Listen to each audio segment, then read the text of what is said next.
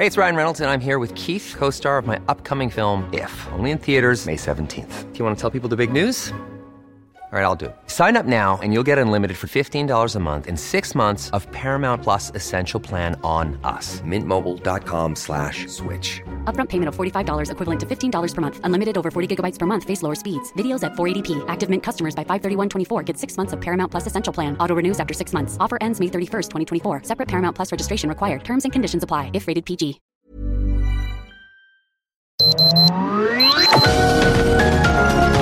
Heraldo Media Group presenta Sergio Sarmiento y Lupita Juárez. Información veraz y oportuna con un toque personal y humano.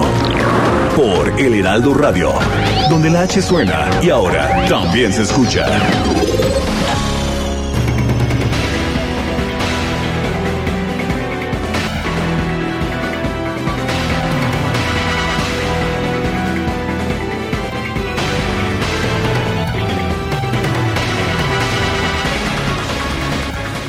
Otro periodista asesinado en nuestro país se trata de Luis Enrique Ramírez Ramos, periodista y analista político. Fue encontrado muerto ayer después de haber sido secuestrado el miércoles cuando salía de su domicilio allá en uh, la colonia Los Pinos en uh, Culiacán, Sinaloa.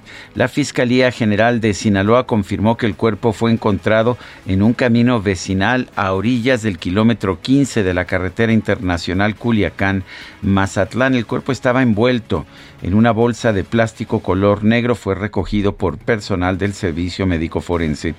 Los familiares del periodista acudieron para identificarlo y confirmaron su identidad. Este periodista estaba bajo la protección de la Organización Internacional Artículo 19 porque decía que corría peligro después de que habían sido asesinadas cuatro personas relacionadas con él porque publicaba notas comprometedoras de la política de Sinaloa. El uh, periodista era columnista del periódico El Debate de Culiacán había colaborado con Carlos Monsiváis y Elena Poniatowska, era el analista político más influyente en Sinaloa. Había escrito dos libros y colaborado en los periódicos más importantes del estado.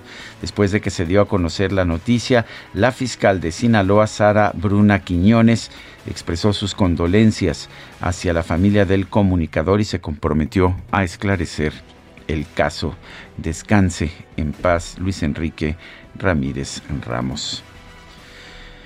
Son las 7 de la mañana con dos minutos, 7 con dos. Hoy es viernes 6 de mayo del 2022. Yo soy Sergio Sarmiento. Quiero, quiero pedirle a usted que se quede con nosotros para estar bien informado.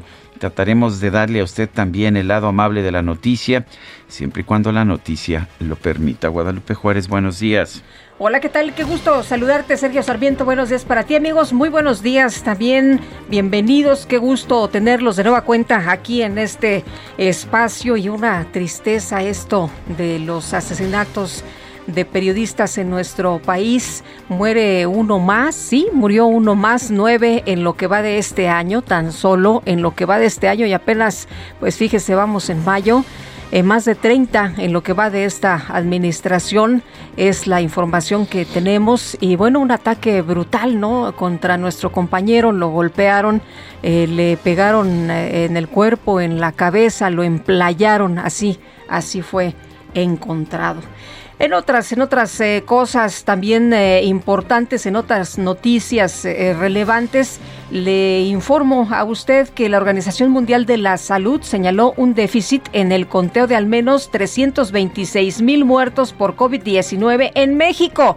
Pues hasta el 31 de diciembre de 2021, el organismo detectó 626 mil 271 defunciones asociadas al virus, que es una cifra dos veces mayor a los fallecidos anunciados por la Secretaría de Salud Federal hasta esa fecha y 301.883 decesos menos de los que completaron hasta el 2 de mayo cuando se dio el último reporte de la pandemia. O sea que la Secretaría de Salud está dando información de menos muertos por el COVID-19. La cifra de exceso de mortalidad de la Organización Mundial de la Salud refleja a las personas que murieron a causa de COVID-19, así como a las que murieron como resultado indirecto del brote, incluidas en el conteo aquellas que no pudieron acceder a la atención sanitaria por otras afecciones, cuando los sistemas sufrieron, se acordará usted de la saturación de pues eh, los hospitales que trajo consigo el alza en los contagios. No obstante, el director de la Organización Mundial de la Salud, Tedros Adhanom, señaló que las cifras también son mucho más elevadas que el recuento oficial debido a que los países no informaron adecuadamente, ya que incluso antes de la pandemia alrededor de 6 de cada 10 muertes en todo el mundo, pues no, no se registraron.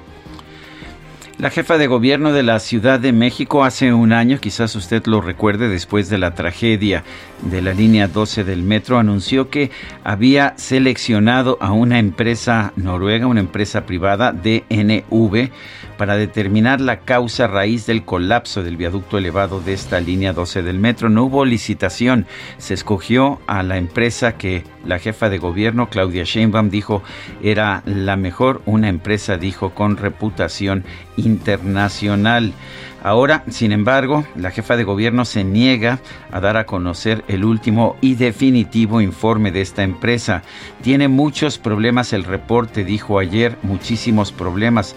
No cumple con la propia metodología que ellos establecieron. Hay un cambio radical entre el primero, el segundo reporte y el reporte final. Inclusive cambiaron a los técnicos que hicieron el último reporte. La jefa de gobierno dijo que la Secretaría de Gestión Integral de Riesgos y Protección Civil detectó que el documento no cumple con los estándares, a la vez que saca cosas que nunca aparecieron en los otros reportes. Sheinbaum respaldó los dos primeros informes, Toda vez dice que los expertos internacionales siguieron la metodología, pero enfatizó que en el tercer informe los técnicos fueron otros y corrió a cargo de DNV México.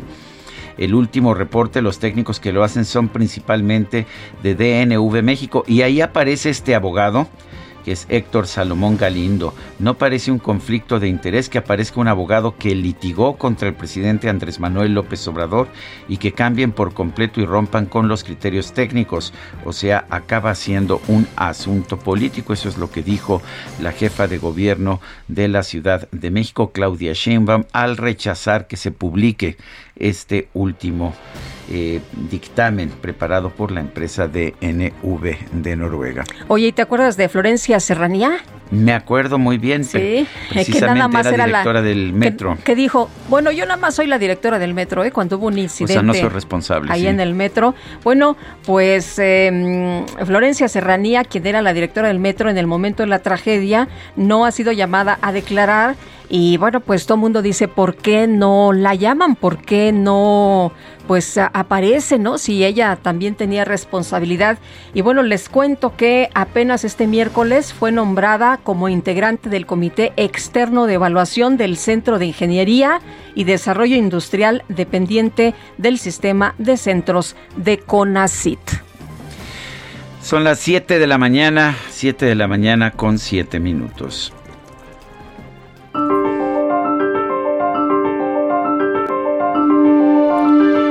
Vamos a la frase del día. La frase del día es la siguiente.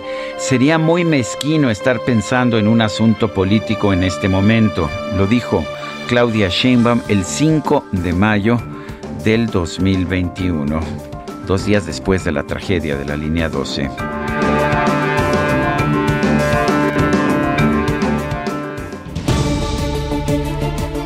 Vamos a las preguntas. Ayer preguntábamos, ¿ayudará el pacto contra la inflación a detener los precios?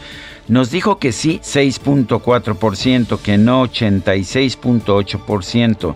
No sabemos, 6.8%. Recibimos 5.184 participaciones. La que sigue, por favor. Claro que sí, prontito nos vamos a la siguiente que ya he colocado en mi cuenta personal de Twitter arroba Sergio Sarmiento. La pregunta es la siguiente. ¿Piensa usted que la empresa noruega DNV, que realizó el peritaje sobre la línea 12 del metro, hizo mal su trabajo? Sí hizo mal el trabajo, nos dice 3.9%. No hizo bien el peritaje, 85.4%. No sabemos, 10.7%. En 42 minutos hemos recibido 1.154 votos y yo diría, añadiría, mi voto te parece bien. Mi voto es no sabemos si no dan a conocer el informe, pues cómo vamos a saber si está bien hecho o está mal hecho, ¿verdad? Pues imagínate nada más. Pero además dicen que se hizo con recursos públicos, ¿no? Que tendríamos derecho a, saber, a que, claro. A que, a que lo conociéramos. Lo que sabemos es que en los dos primeros se echa la culpa fundamentalmente a la obra en construcción, lo cual haría responsable al equipo de Marcelo Ebrard, pero que en la última se señalan también problemas en el mantenimiento. Así es, y, entonces ya, le corresponde, ya le corresponde. Ya le correspondería a, los gobiernos de Miguel Ángel Mancera y de eh, Claudia Sheinbaum. Son las 7 con 10 minutos. Yo solo soy la sirvienta. Las destacadas del Heraldo de México. Soy un panzón, creo que para siempre. Mi dieta se hecho ya. Está, muy pasado el, el, DJ, que No, todo tiene, todo tiene una razón, todo tiene un motivo. Así. Itzel González, ¿cómo estás? Qué gusto saludarte. Muy, buenos días. Buenos días, viernes 6 de mayo de 2022, Día Internacional sin dietas. Así que. Así, o sea que podemos comer lo Hoy que puedes se nos comer antoje. un pambazo, por favor. Lo que, lo que sea, hoy es viernes y no engordas, ¿no? ¿Qué tal? Como dicen, híjole no, no nos digan eso porque, porque luego nos agarramos ya toda la semana. No, no sabe aquí. Sergio Lupita amigos. Somos de buen diente, ¿no? Somos de buen diente. Sí, la verdad, toda la producción, híjole, los tamalitos. Hoy le tocan a Adrián, por Yo cierto. nada más veo que todos los días llegan con pan y churros y atole y no sé cuántas cosas más. No todos los días. Yo veo todos los días en esas mesas. Aquí, aquí tenemos una regla. Si alguien viene tarde, pues que llegue tarde, pero con un pancito o, un atolito. Entonces, cuando alguien viene tarde, ya viene con su ofrenda. Pero nunca reparten de este lado. Acá, acá no llega, ¿eh? Es que está este letrero de no alimente a los No, ya lo quitamos el letrero. ya, lo, ya lo quitamos. Falso. ah, qué cosa. Pero bueno, como decías. Estábamos pensando poner como el cacharpo que, que pone ahí en, el, en la micro, pone, se agradecen las propinas.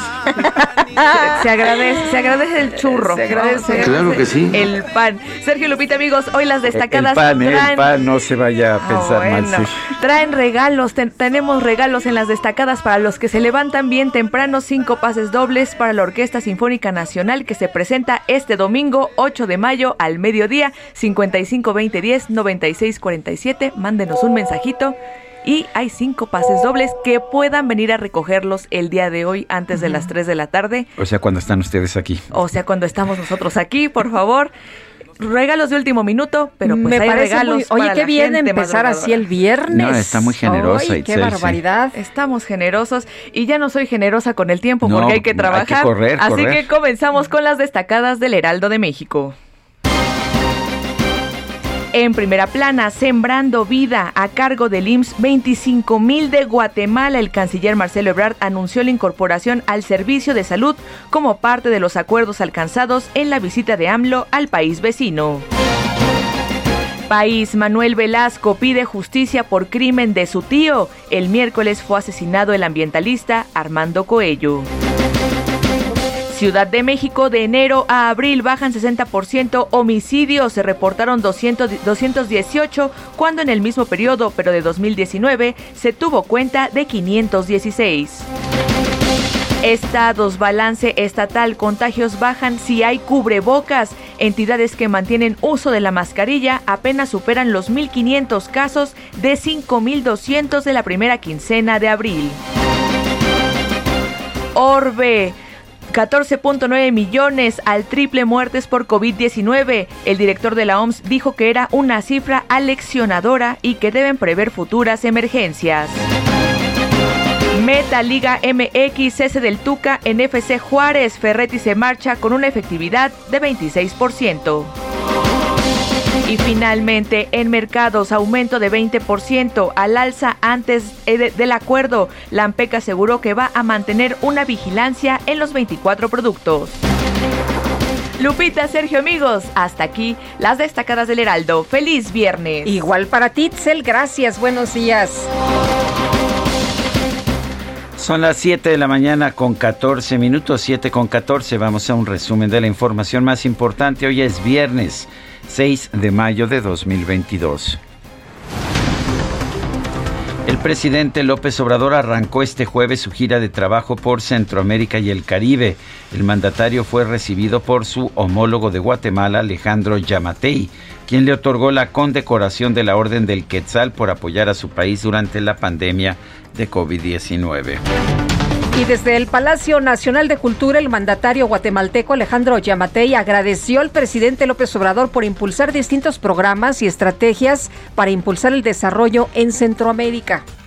Agradecemos profundamente al presidente López Obrador su colaboración a impulsando el famoso acuerdo de desarrollo integral que une a México con los países del Salvador, Honduras y Guatemala, del cual México junto con la CEPAL han encabezado, el cual Guatemala tiene ya 22 proyectos para ser desarrollados. Por su parte, el presidente López Obrador lamentó que el Congreso de los Estados Unidos aún no haya aprobado un bono de 4 mil millones de dólares para atender la crisis migratoria en los países de Centroamérica. Me parece, lo digo sinceramente, inexplicable que en Washington, en el Capitolio, se haya retrasado tanto la aprobación de los 4 mil millones de dólares que ofrecieron invertir en la generación de bienestar en los países centroamericanos, aun cuando el presidente Biden y la vicepresidenta Kamala Harris han estado haciendo gestiones para ello. Son cosas distintas, no se debe de comparar a tabla rasa, pero ya se aprobaron más de 30 mil millones de dólares para apoyar en la guerra a Ucrania. No, bueno, sí tiene razón el presidente, no hay comparación, son cosas distintas, Pues ¿no? sí. Una cosa es la guerra, otra cosa es la invasión allá en Ucrania y otra cosa son los proyectos acá en Centroamérica. Sí, que no tenemos certeza de que sean proyectos que realmente vayan a ayudar a generar empleos, porque hay quien dice que el asistencialismo no genera empleos. Pues sí. Oye, y además que, eh, por ejemplo, aquí también se ha denunciado que los censos no están bien hechos, que la ayuda no llega realmente a quien tiene que llegar, que no hay tanta transparencia, en fin. La esposa del presidente Andrés Manuel López Obrador, Beatriz Gutiérrez Müller, acudió a la celebración del 5 de mayo en la Casa Blanca. Estaba como invitada de honor, por cierto, de la primera dama de los Estados Unidos, Jill Biden, que bromeó con ella, le dijo, ya tenemos eh, un viajecito aunque no va a ir el presidente Biden, no está invitado. La compañía estadounidense Vulcan Materials denunció que el gobierno de México presentó a los trabajadores de su cantera de piedra caliza en Quintana Roo distintas órdenes de cierre de actividades arbitrarias e ilegales. En una carta, el presidente de la Junta de Coordinación Política del Senado, Ricardo Monreal, expresó su preocupación a la Cámara Alta de los Estados Unidos por su intención de convocar a México a consultas por presuntas violaciones al TEMEC en materia energética. El coordinador del PRI en la Cámara de Diputados, Rubén Moreira, consideró que la reforma electoral del presidente López Obrador llega en un momento difícil para el país en materia de seguridad, por lo que podría ser utilizada como un distractor.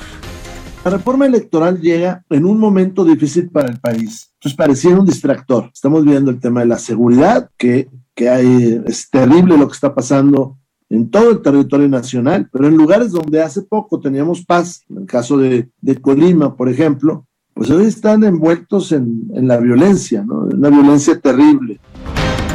Lo mataron a golpes. De acuerdo con la información que hay en estos momentos, las autoridades de Sinaloa confirmaron el hallazgo del cuerpo del periodista Luis Enrique Ramírez Ramos, director del medio Fuentes Fidedignas, en un camino de terracería en el municipio de Culiacán. El gobernador de Sinaloa, Rubén Rocha Moya, condenó el asesinato del periodista Luis Enrique Ramírez. Llamó a la Fiscalía Estatal a realizar una investigación inmediata, rigurosa y exhaustiva. Quiero expresar mis condolencias a la familia, a las amistades, a sus compañeros de Luis Enrique en el periódico El Debate, con los que ahora compartía el ejercicio de su periodismo. A los periodistas en general de Sinaloa y de México les eh, expreso mi eh, condolencia, mi solidaridad, pero además mi compromiso de esclarecer el crimen. En un video, Mario Escobar, padre de la joven Devani, dio a conocer que la credencial de su hija, que fue hallada ayer en la ciudad de Monterrey, se había extraviado desde hace más de dos meses. Información de que se encontró una credencial del Sindicato Nacional de los Trabajadores de la Educación, el cual sí efectivamente pertenecía a mi hija Devani, pero esa credencial, este, bueno, se había extraviado ya hace alrededor de dos meses, dos meses y medio Inmediatamente nosotros, bueno, para que ella tuviera alguna identificación, pues le sacamos una nueva credencial que es la que de alguna manera debe de estar en las pertenencias este, que se encontraron cuando eh, encontraron del cuerpo sin vida de Devani. La Fiscalía General de la Ciudad de México informó que Siddhartha N el hombre que agredió con una roca a un joven que se encontraba en un restaurante en la colonia Roma fue vinculado a proceso, ahora sí, por el delito de tentativa de homicidio. Ayer nos preguntábamos en este espacio cómo era posible que lo quisieran vincular a proceso solamente por narcomenudeo y no por tentativa de homicidio. La jefa de gobierno de la Ciudad de México, Claudia Sheinbaum, anunció que su administración va a lanzar una convocatoria para que un grupo de ingenieros realice un nuevo peritaje sobre el colapso de la línea 12 del metro. Se está buscando a un grupo de ingenieros de calidad. Recuerden que hay siete expertos, los mejores ingenieros estructuristas que hay en México, que están haciendo el proyecto ejecutivo de la rehabilitación. Y todo eso va a ser público, de qué fue lo que encontraron, cómo se encontró y cómo se está rehabilitando. Un grupo de legisladores del PAN exigió a la jefa de gobierno, Claudia Sheinbaum, que dé a conocer el tercer informe de la empresa noruega DNV sobre la línea 12 del metro. El presidente nacional del partido, Marco Cortés, cuestionó si la mandataria capitalina está tratando de ocultar algo. Y que además rinda cuentas respecto de la tragedia de la línea 12. Que no oculte la información y que no desconozca la investigación. Trabajadores de limpia del metro de la Ciudad de México bloquearon el cruce de Eje 1 Norte y Avenida Congreso de la Unión en la alcaldía Cuauhtémoc para denunciar que por lo menos 15 de sus compañeros fueron despedidos de manera injustificada. La ex titular del sistema de transporte colectivo Metro, Florencia Serranía, quien nunca fue llamada a testificar sobre el caso del colapso de la línea 12 del metro, obtuvo un nombramiento honorífico para formar parte del Comité Externo de Evaluación del Centro de Ingeniería y Desarrollo Industrial del CONACIT. La Sala Regional Guadalajara del Tribunal Electoral del Poder Judicial de la Federación dejó sin efectos la reincorporación al Senado del exgobernador de Baja California, Jaime Bonilla, ya que al tomar protesta como mandatario estatal, agotó su derecho a elegir entre ambos cargos de elección popular. El Instituto Nacional Electoral solicitó a la Suprema Corte de Justicia que revoque la suspensión que le impide tener acceso a la carpeta de investigación de la Fiscalía General de la República en contra de Pío López Obrador, hermano del presidente de la República. Le ordenan investigarlo, pero no le permiten el acceso a la carpeta de investigación. Un ministro de la Suprema Corte de Justicia admitió a trámite una acción de inconstitucionalidad promovida por senadores de oposición en contra de las reformas que permiten a la Unidad de Inteligencia Financiera congelar cuentas bancarias sin mandato judicial ni notificación a los usuarios. Víctor Olea, abogado del exgobernador de Nuevo León, Jaime Rodríguez Calderón, señaló que el estado de salud de su cliente es serio, ya que presenta diverticulitis y problemas en la columna vertebral. Reporte de la Organización Mundial de la Salud reveló que para finales de 2021 la pandemia de COVID-19 provocó por lo menos 640 mil muertes en México, tanto por la enfermedad directa como por las incapacidades de los sistemas de salud.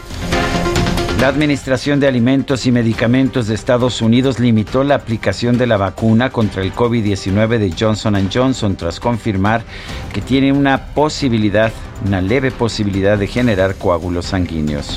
La directora de los Centros para el Control y la Prevención de Enfermedades de la Unión Americana, Rochelle Walensky, advirtió que revertir el derecho de las mujeres al aborto podría provocar más muertes y aumentar las desigualdades en el acceso a la atención médica presidente de los Estados Unidos, Joe Biden, anunció que a partir del próximo 13 de mayo, la Secretaría la secretaria de prensa de la Casa Blanca será asumida por Karine Jean-Pierre quien se convertirá en la primera mujer negra y abiertamente homosexual en ocupar este cargo.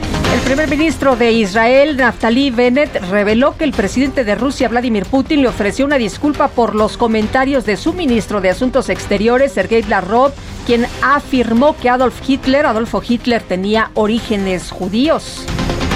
Y en información deportiva quedó definida la final de la Europa League la Liga de Europa, el Eintracht Frankfurt de Alemania se enfrentará a los Rangers de Glasgow de Escocia.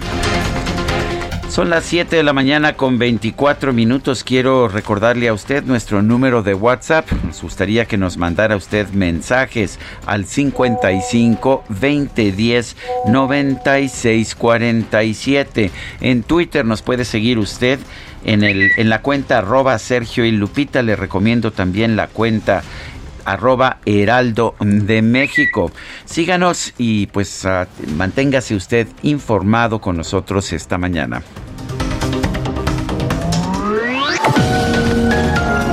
Sergio Sarmiento y Lupita Juárez quieren conocer tu opinión, tus comentarios o simplemente envía un saludo para ser más cálida esta mañana. Envía tus mensajes al WhatsApp 5520 109647.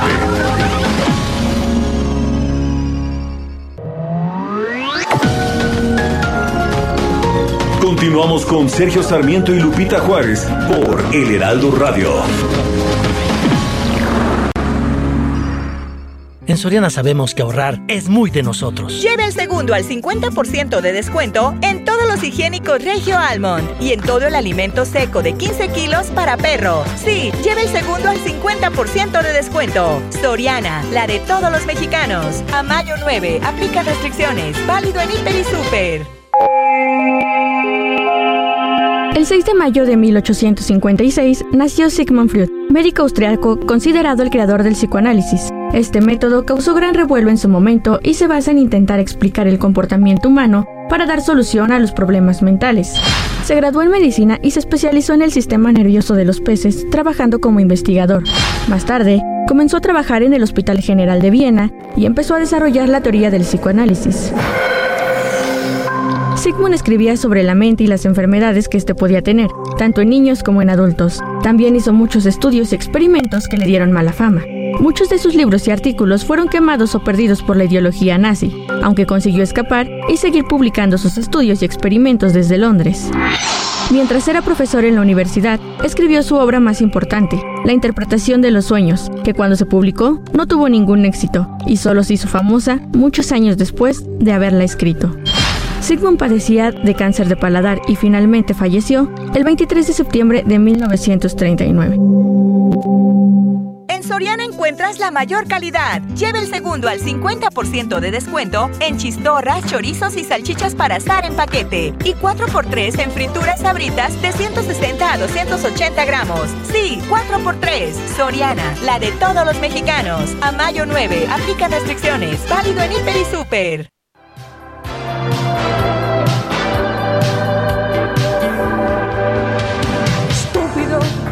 Has tirado por la borda tantos sueños, tantas noches, tanto amor, tantos anhelos, que nos ha costado tanto ir construyendo. Estúpido, has truncado mi cariño en un momento, por correr tras la ilusión, tras el deseo de un placer que al fin y al cabo es pasajero. Bueno, me lo voy a tomar personal, está esto muy duro, muy duro, pero es la voz de Lolita, Lolita, esta cantante española también conocida como Lolita Flores, que nació el 6 de mayo de 1958, está cumpliendo 64 años. Y si te parece, pues la escuchamos, ¿no? La escucharé. Yo dije, ay, ¿por qué? Estábamos chupando tranquilos, hombre. Estábamos, que, perdón, disculpe usted, señorita. Estábamos aquí muy tranquilos, muy felices y de pronto. Pues yo lo único que estoy chupando es mi, botella de agua que me traigo. que la relleno cada semana y aquí tengo. Muy ecológico, ¿eh? Muy falso. Es falso. Bueno. Ay, sidral por cerveza, ¿o cómo era? Ah, este. cerveza era. Era cedillo, ¿no? Era cedillo. Ay, bueno, bueno, bueno. Vamos a, a continuar con la eh, información y por supuesto gracias a todos ustedes por sus mensajes y sus eh, llamadas. Eh, fíjese, nos escribe Rocío y nos dice, buenos días Sergio y Lupita, gracias por informarnos cada mañana con su programa. De verdad es increíble que sigan los feminicidios y asesinatos de comunicadores y periodistas y lo peor es que el gobierno no hace nada y muchas veces hasta cómplice es terrible y triste. Pues sí, el eh, Me enseñabas, asesinato me enseñabas una fotografía, cuéntame un poco. de Fíjate esto. que sí, Sergio. eh, pues primero este tema del periodista, nuevamente. Ya son nueve periodistas Ramírez, sí. en lo que va de este año, 34 en lo que va del sexenio. ¿Y qué tal los eh, asesinatos, los feminicidios? Eh, Heidi Noriega, eh, Sergio, te enseñaba yo una fotografía de esta joven, pues muy emprendedora, muy trabajadora, que escribía hace poco en su cuenta de Facebook, entregada al 100%, amo mi trabajo, amo lo que hago, amo lo que soy, amo lo que tengo, pero también lucho cada día para obtener más, más conocimientos, más enseñanza y más ganas de seguir adelante y luchar por mis sueños. Yo puedo, yo quiero y yo tengo la capacidad. La mataron.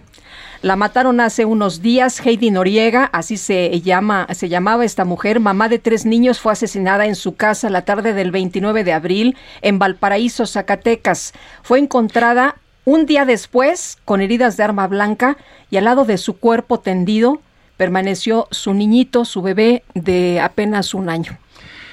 Qué duro. Ah, qué duro. A veces, a veces este trabajo cuesta, cuesta mucho. Vamos a, vamos a continuar con la información cuando son las 7 de la mañana con 35 minutos. El presidente López Obrador llegó a Guatemala la tarde de este jueves para dar inicio a una gira por Centroamérica. Iván Saldaña, enviado especial del Heraldo de México, nos tiene todos los detalles. Adelante, Iván, buenos días. Sergio Lupita, amigos del auditorio, buenos días. Les saludo desde Guatemala, donde ayer el presidente Andrés Manuel López Obrador desarrolló su primer día de gira por Centroamérica y Cuba. Frente al presidente de esa nación, Alejandro Yamatei, en el Palacio Nacional de Cultura de Guatemala, aseguró que se acabó el periodo oscuro y decadente en el que México se ausentó de América Latina. Escuchemos. Como ustedes saben, tras un periodo oscuro y decadente en el que México se ausentó de América Latina, hoy el gobierno que presido tiene la convicción y el propósito de participar en la construcción de un futuro común para nuestra región, en pleno respeto a las soberanías y a las características propias de cada pueblo y de cada país. Entre los temas centrales en la gira del presidente de México está en el impulso de acuerdos y proyectos regionales para frenar la migración ilegal de Centroamérica hacia América del Norte, detonando el desarrollo en la región. México impulsa ahí los programas como Sembrando Vida y Jóvenes Construyendo el Futuro. Sin afán de imponer soluciones ni de intervenir en asuntos internos, hemos dispuesto a ayudar a los países, a las naciones más cercanas, más entrañables en lo cultural, en lo geográfico, en lo histórico. También reconoció que sin la inversión de Estados Unidos en la región difícilmente lograrán el desarrollo en Centroamérica y el freno a la migración irregular, por lo que llamó al Capitolio estadounidense a aprobar los 4 mil millones de dólares que ya comprometió el gobierno de Joe Biden, y no solamente enfocarse en muros. No podemos enfrentar el fenómeno migratorio con puestos fronterizos únicamente, o con leyes más severas, o con muros y policías, sino con bienestar, con seguridad y paz en los puntos de partida de los viajeros, en los lugares de origen Antes, al tomar la palabra, el presidente Yamatei agradeció la colaboración de México por impulsar el acuerdo de desarrollo integral que une a México con los países de El Salvador, Honduras y Guatemala. También agradecerle al presidente López Obrador el ofrecernos el apoyo en dos programas sociales específicos. Uno, Construyendo el Futuro, que va dirigido a jóvenes, y el otro, Sembrando Vida, que va dirigido a que los campesinos tengan la posibilidad de recursos que les permitan el desarrollo de sus tierras. Sergio Lupita, minutos antes del mensaje a medios de los presidentes, el titular de la Secretaría de Relaciones Exteriores, Marcelo Ebrard, dio detalles en su cuenta de Twitter de los acuerdos que pactaron en la reunión bilateral, entre ellos que Guatemala aceptó iniciar el programa Sembrando Vida en Chimaltenango, también que México establezca un nuevo consulado en Petén y que 25 mil trabajadores guatemaltecos cotizarán en el IMSS, así como más conectividad aérea y terrestre entre ambos países. Hoy el presidente López Obrador no tiene más actividades públicas en Guatemala, por lo que se dirige a El Salvador para posteriormente seguir su gira por Honduras, Belice y Cuba. Sergio Lupita, mi reporte esta mañana. Iván, muchas gracias. Buenos días. Durante esta gira por Centroamérica, el presidente está promoviendo su programa Sembrando Vida y la idea de que Estados Unidos debe aportar recursos a Centroamérica para apoyar este tipo de programas que dice van a evitar la migración. El doctor Tonatiu Guillén López es profesor investigador del Programa Universitario de Estudios del Desarrollo de la UNAM. Fue comisionado del Instituto Nacional de Migración. Doctor eh, Tonatiu Guillén, ¿cómo estás? Buenos días. Cuéntanos, ¿cómo ves esta posición del presidente? ¿Realmente el programa Sembrando Vida eh, pararía la migración que estamos viendo desde Centroamérica? Buenos días, Sergio. Buenos días, Lupita. Hola, ¿qué tal? Eh, la respuesta rápida y, dicho en función de las evaluaciones que ha hecho Coneval de, de, ese programa, eh, pues es no.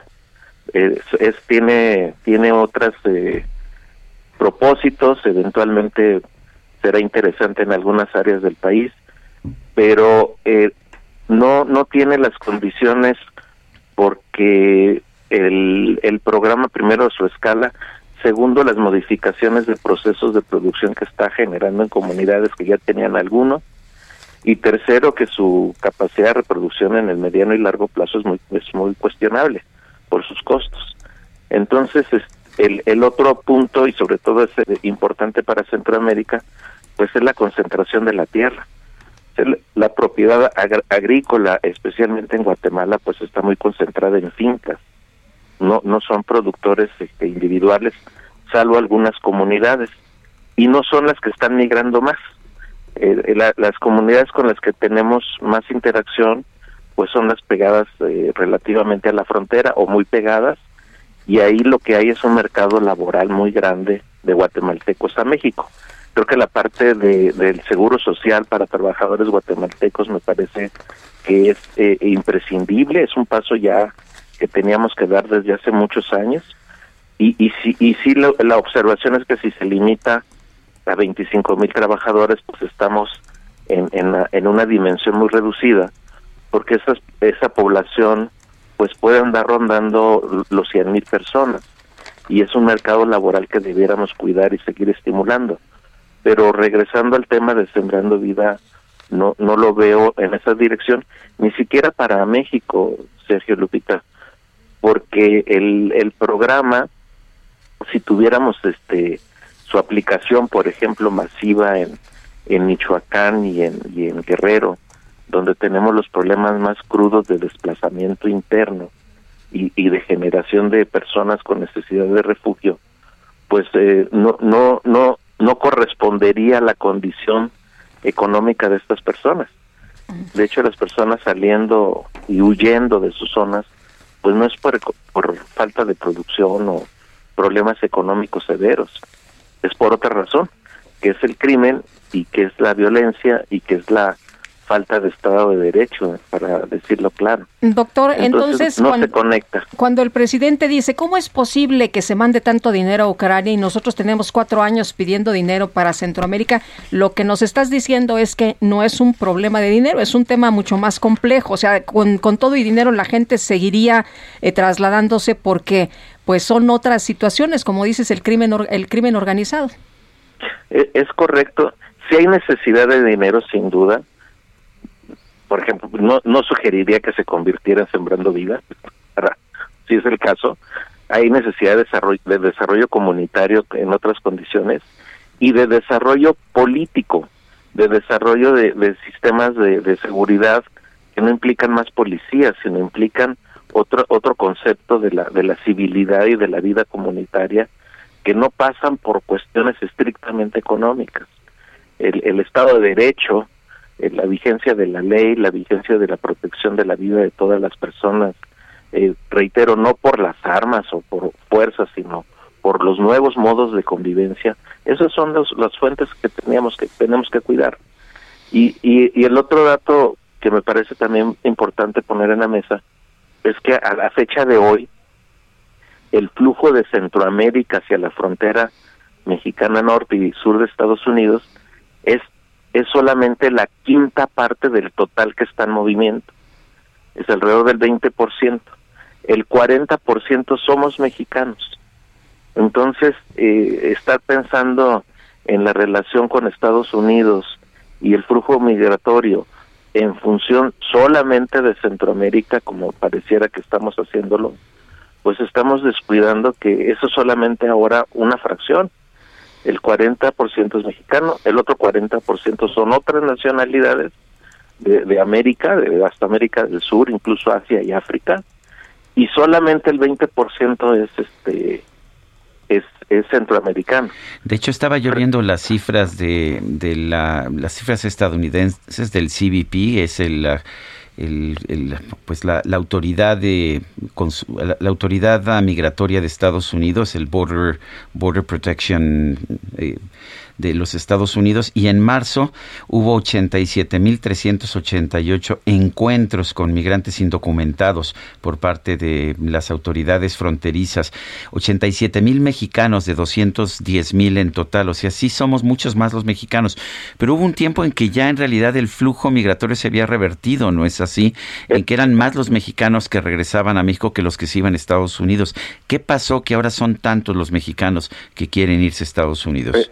Eh, es correcto el balance, ahora somos la nacional, nacionalidad dominante. Y, y lo que pasa, y se lo ponemos en calendario, es aproximadamente en junio del 20, que empezó la curva de ascenso. Es una curva de ascenso que coincide con nuestra recesión económica y es una curva de ascenso que coincide con toda la problemática pues de vida para las familias que ha generado la pandemia y sigue subiendo. Entonces, eh, el punto de ruptura, pues son nuestras crisis internas, los desajustes económicos, el desempleo, la reproducción habitual que tenían las familias ya no ocurre en los mismos términos. Y Estados Unidos aparece como como plan B, como en los viejos tiempos. E, ese, foco hay que hay que ponerle atención porque no no ocurrió solito, hay hay todo un conjunto de estructuras que que lo determinan y, y el otro componente, reitero, y que es muy, muy grave y que no lo teníamos antes, es el del el desplazamiento interno que se convierte en una dinámica de refugio hacia Estados Unidos. Eh, como sabes, en el norte están ahora los albergues saturados desde hace tiempo, pero ahora con una población mexicana casi en su mayoría que vienen familias huyendo, especialmente de las zonas de mayor este origen de mayor importancia en su origen son Guerrero y Michoacán. Tampoco eso es casualidad. Entonces estamos en una etapa de nuevo movimiento, pero ahora por dos grandes factores, el económico y segundo que no teníamos o era muy muy pequeño, el de, el de los desplazados, que entonces se mueven hacia el norte para otra vida y buscar otras condiciones y, reitero no eran no son los más pobres ni los que no tenían alguna actividad económica son los desplazados por violencia e inseguridad.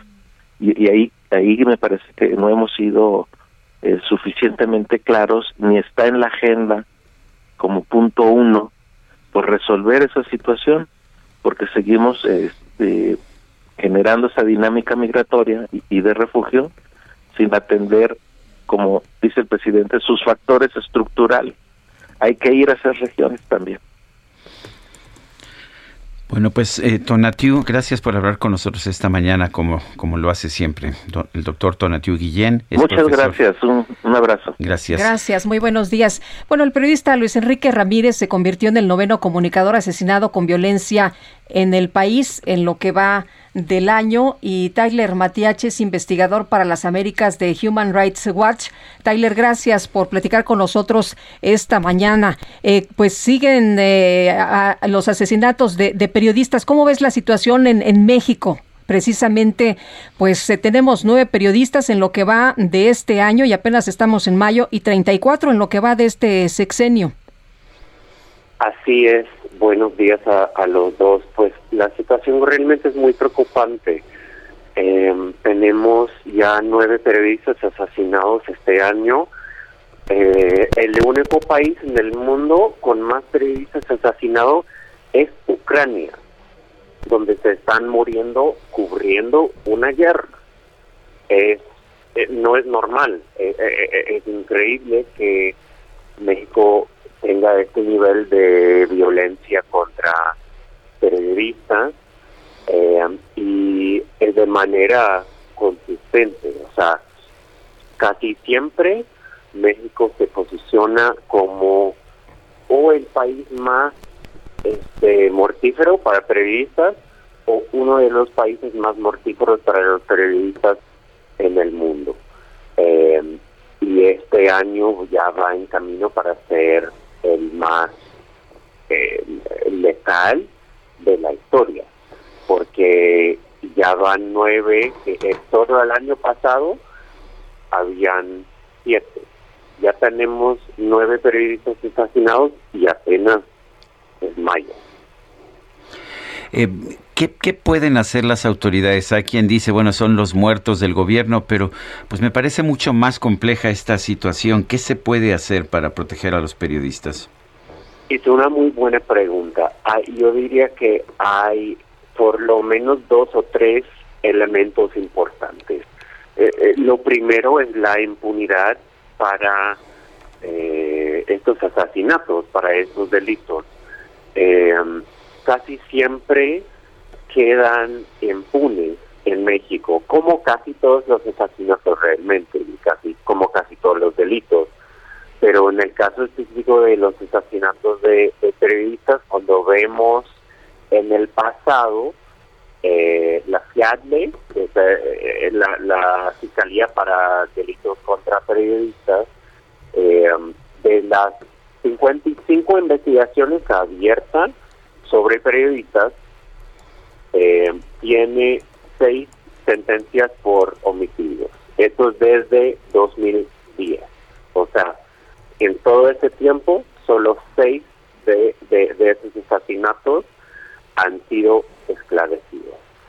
Eh, el, presidente sí habla en las mañaneras eh, sobre la importancia de reducir esta impunidad, pero a mí me parece que no entiende qué significa eso, porque nos muestra eh, en sus presentaciones ahí las como caras y nombres de personas y dice pues detuvimos tal y tal persona pero es muy importante entender detener a alguien que el gobierno señala como el responsable por un delito no significa que esté esclarecido. Este, eh, eh, está esclarecido cuando esa persona haya aparecido ante un juez, haya habido un juicio y la persona está sentenciada.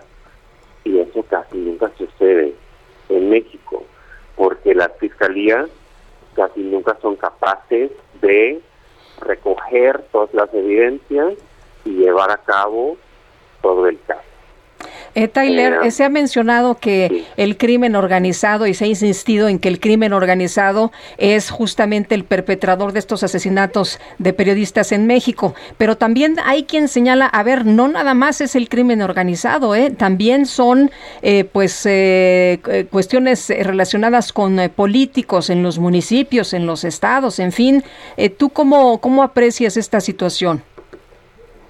Eso así es, exactamente. Muchas personas eh, dirían que eh, es problema del crimen organizado, pero realmente cuando hablas con periodistas, que este es un problema que afecta mayormente periodistas locales en, en los estados, y lo que encuentras es cuando ellos empiezan a dar cobertura a temas de corrupción o política local o quizás vínculos entre crimen organizado y sus políticos locales, eso es cuando empiezan a tener problemas.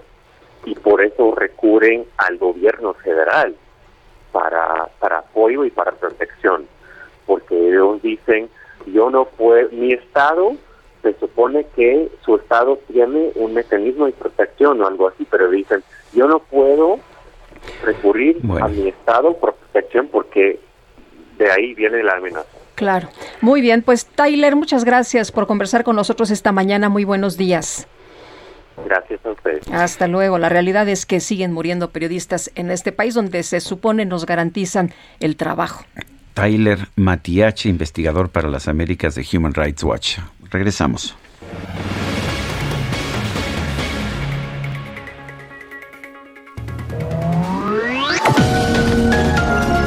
Sergio Sarmiento y Lupita Juárez quieren conocer tu opinión, tus comentarios o simplemente envía un saludo para ser más cálida esta mañana. Envía tus mensajes al WhatsApp 5520 109647.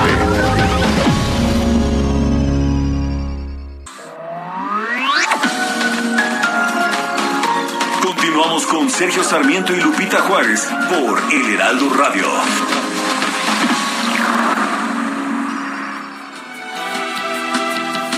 Quieres, amiga mía, te lo regalo.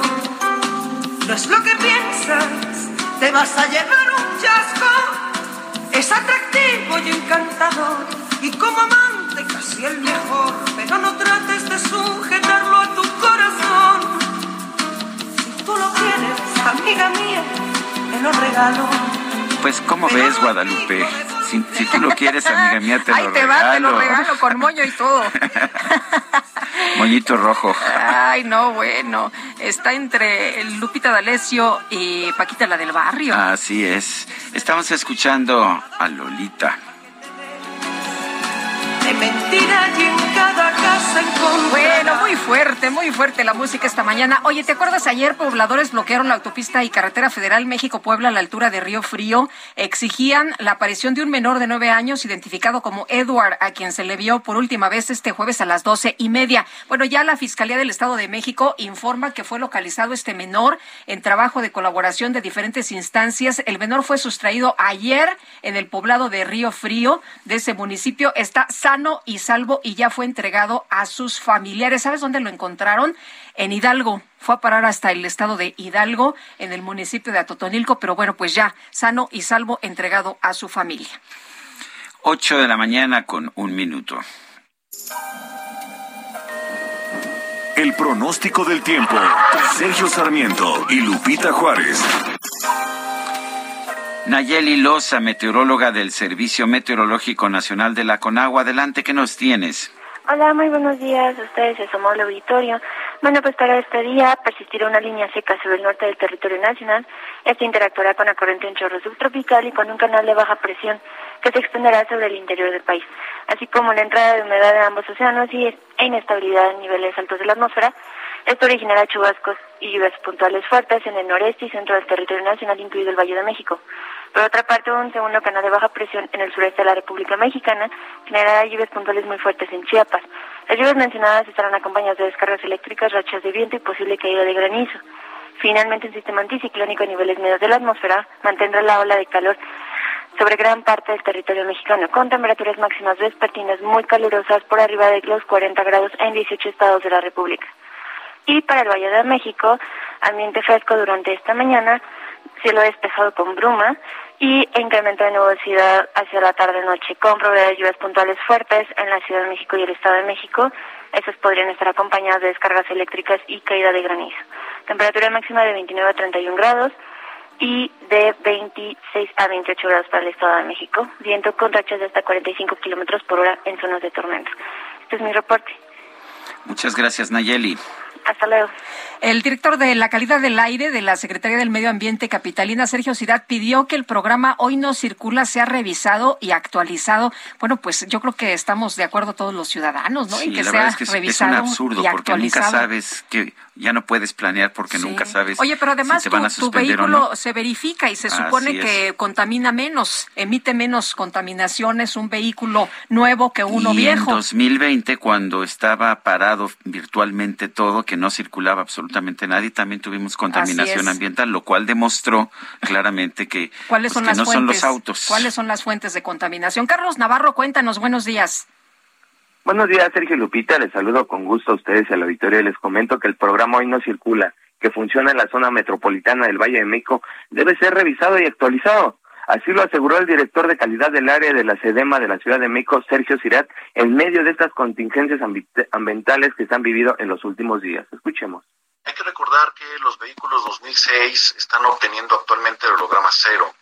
El programa eh, hoy no circula, merece ser revisado, merece ser actualizado, ya es un programa muy antiguo y un vehículo 2006 en el 2022 ya tiene 16 años. Entonces, eh, es muy probable que de origen haya sido en su momento un vehículo bastante limpio, pero eh, actualmente pues ya tiene desgaste en sus componentes, ya tiene una mayor generación de contaminantes y, eh, y estos vehículos pues ya no pueden ser considerados como vehículos eh, amigables al ambiente.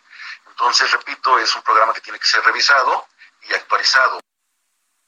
Hoy, la jefa de gobierno Claudia Sheinbaum, autoridades de la Comisión Ambiental de la Megalópolis y científicos atmosféricos se van a revisar para abordar temas ambientales.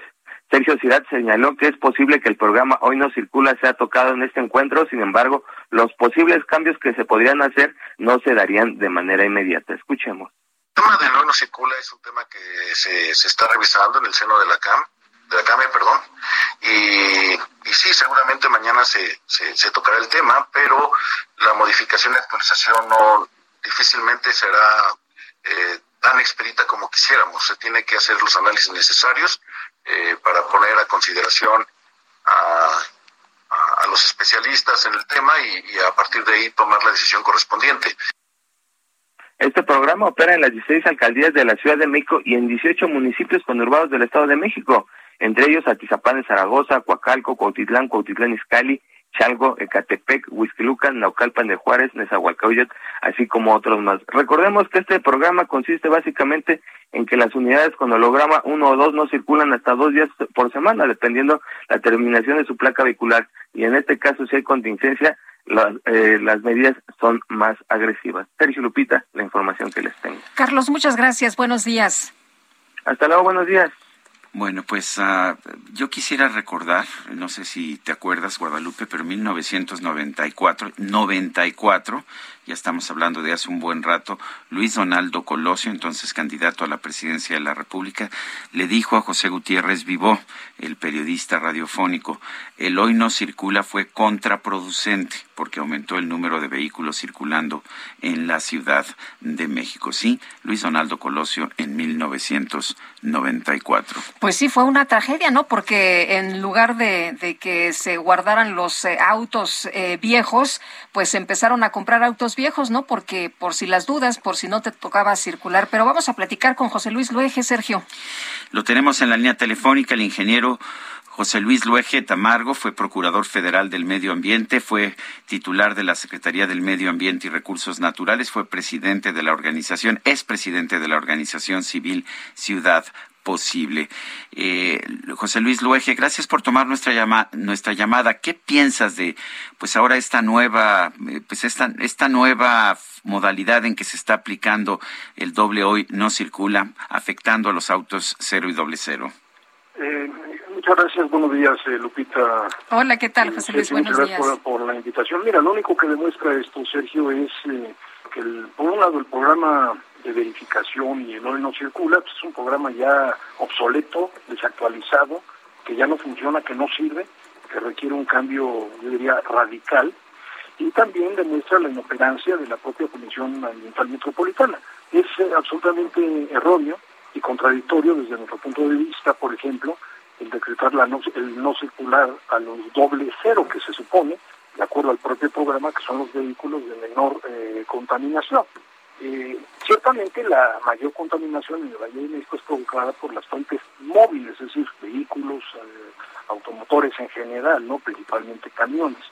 Pero eh, la presencia de ozono en, alta concentración se debe principalmente a lo que se conoce como los precursores del ozono, que son principalmente los óxidos de nitrógeno, el monóxido de carbono y los lo que se llaman compuestos orgánicos volátiles, son producidos principalmente por los motores a diésel y fundamentalmente por motores viejos, que es el caso, eh, Sergio Lupita, de la mayoría de los vehículos de carga, de transporte, de reparto y lamentablemente del transporte público, principalmente del transporte público concesionado, que tú los ves circular pues con una nube de humo negro por, por el escape insoportable y sin embargo ahí están circulando, ¿no? Porque esto corresponde, digamos, a las fuentes móviles. Pero por el otro lado están las fuentes fijas, que es la industria. Eh, el caso, por ejemplo, que, hemos denunciado nosotros recientemente, que es el caso de Tula, donde tienes la cementera de Cruz Azul, la refinería de Tula, y ahora la termoeléctrica, utilizando ilegalmente, contra lo que marcan las normas, combustóleo en lugar de gas natural, y que son causa en gran medida de contaminación en el Valle de México. Entonces, no está respondiendo el programa a las necesidades reales de mejora de la calidad del aire en la ciudad. Eh, desde luego, no cumplió su objetivo. En parte sí de la modernización de autos particulares durante los primeros años, pero a la larga sucedió lo que acabo de, de mencionar, que efectivamente, pues al no, al no tener alternativas de transporte, pues recurrimos, lo hicimos, lo hizo, la mayoría de la gente, a tener un segundo y hasta un tercer vehículo y casi siempre de peor calidad, ¿no? Ahora, este programa que ya cumple, como bien lo dice Sergio, pues casi 30 años, porque se arrancó en el 93, eh, debería de haber ido a la par, ese era el plan, con una, digamos, este, mejora en los sistemas de transporte eh, de transporte, público, ¿no? Pero transporte público de calidad eh, que, que, pueda que pudiera dar opciones a quienes nos tenemos que movilizar en la Ciudad de México. Eh, José Luis, pero no lo tenemos, no se hizo, no, se... Eh, eh, estamos en una situación muy complicada, ya nos dijeron que lo que falta del año vamos a ver otras cinco o seis contingencias. ¿Tú cómo ves? se está llamando por parte de la jefa de gobierno, también la Secretaría de Medio Ambiente a, cargo de Sergio Cirat, de para revisar el, el programa y actualizarlo. Si tú fueras convocado, ¿qué les propondrías? Pues un cambio radical, Lupita. Es decir, partir nuevamente de base cero y tener mucha más atención en lo que se conoce como las fuentes fijas. De hecho, cuando arrancó el programa, Lupita, eh, Sergio, eh, había mucho más, eh, bueno, mucho mayor control en, en las fuentes fijas. por ejemplo, todo lo que eran, digamos, acciones de construcción, de pavimentación, de limpieza, este, hornos que operan en todo en toda la ciudad, en toda la zona metropolitana, pues se tendrían que controlar.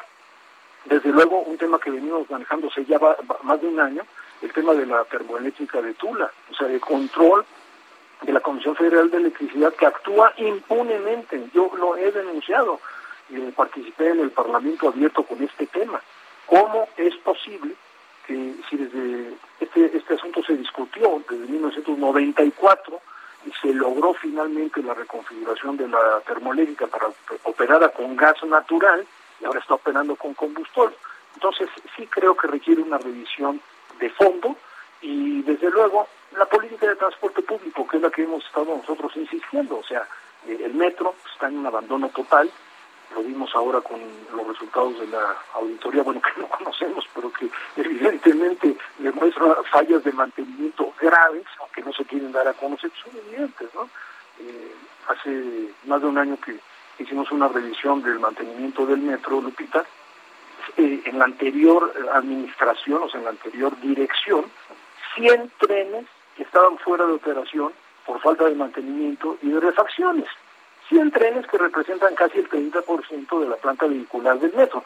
Entonces, no puede haber un programa de verificación y de radicalización en el no circula si el gobierno no arranca pero en serio, un programa de mejora del transporte público. Tiene que ir a la par.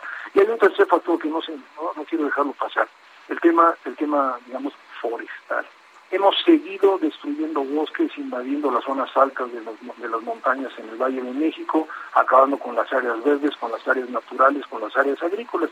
Pues, lógicamente, la mayor contaminación pues, está en el particular, y que es un tema también que no menciona el, el programa, es decir, se concentran en el ozono, que es una molécula muy oxidante, ¿no?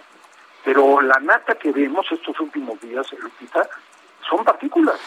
Y, las, los autos no generan partículas. Exactamente, Sergio. Los, los autos particulares no generan las partículas, sobre todo las que se llaman PM 2.5, 2.5 micras, que entran a todo el sistema respiratorio y al torrente sanguíneo. Y ese particulado es principalmente de lo polvo, pero es eh, lo generan los motores diésel y el combustorio quemado irracionalmente, absurdamente, nos dices, José Luis, que ya se había hecho una reconversión a gas natural, que es muchísimo más limpio. Eh, ¿Por qué se echaron para atrás? ¿Por qué están usando combustóleo otra vez? Bueno, ese es el, es problema que, a mí me tocó tratar en el Parlamento abierto. El problema de fondo, Sergio, en este tema de la reforma energética, es la excesiva producción que tiene México de combustóleo. Y eso es consecuencia principalmente de la mala operación, del mal estado de mantenimiento de las seis refinerías y desde luego de la condición, digamos, geológica del petróleo mexicano, que actualmente o mayoritariamente se, se conoce como crudo pesado, que tiene cadenas muy largas de hidrocarburos, y que la refinación te genera cantidades mucho mayores de combustible. Un ejemplo, Sergio, en Estados Unidos, en Texas, se está produciendo entre 2 y 4% de combustible, las refinerías. En México producimos 31% de combustible contra 25% de gasolinas. De hecho, la refinería de Salina Cruz produce 42% de combustible. ¿Qué ha pasado con el combustible mexicano? Anteriormente, Sergio, se mandaba al transporte marítimo internacional.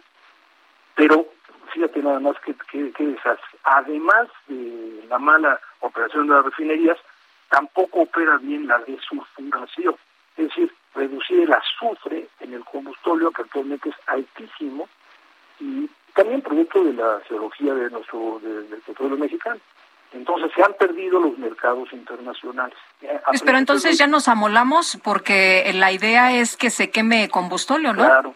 Fíjate que eh, eh, este es la gran, el gran engaño que ha habido por parte del gobierno federal, de la propia comisión y Pemex, que no dice nada. Yo, yo siempre he dicho que quien debería estar defendiendo la reforma energética era Pemex y no CFE, que es en cierta forma la, eh, la que sufre las consecuencias, ¿no?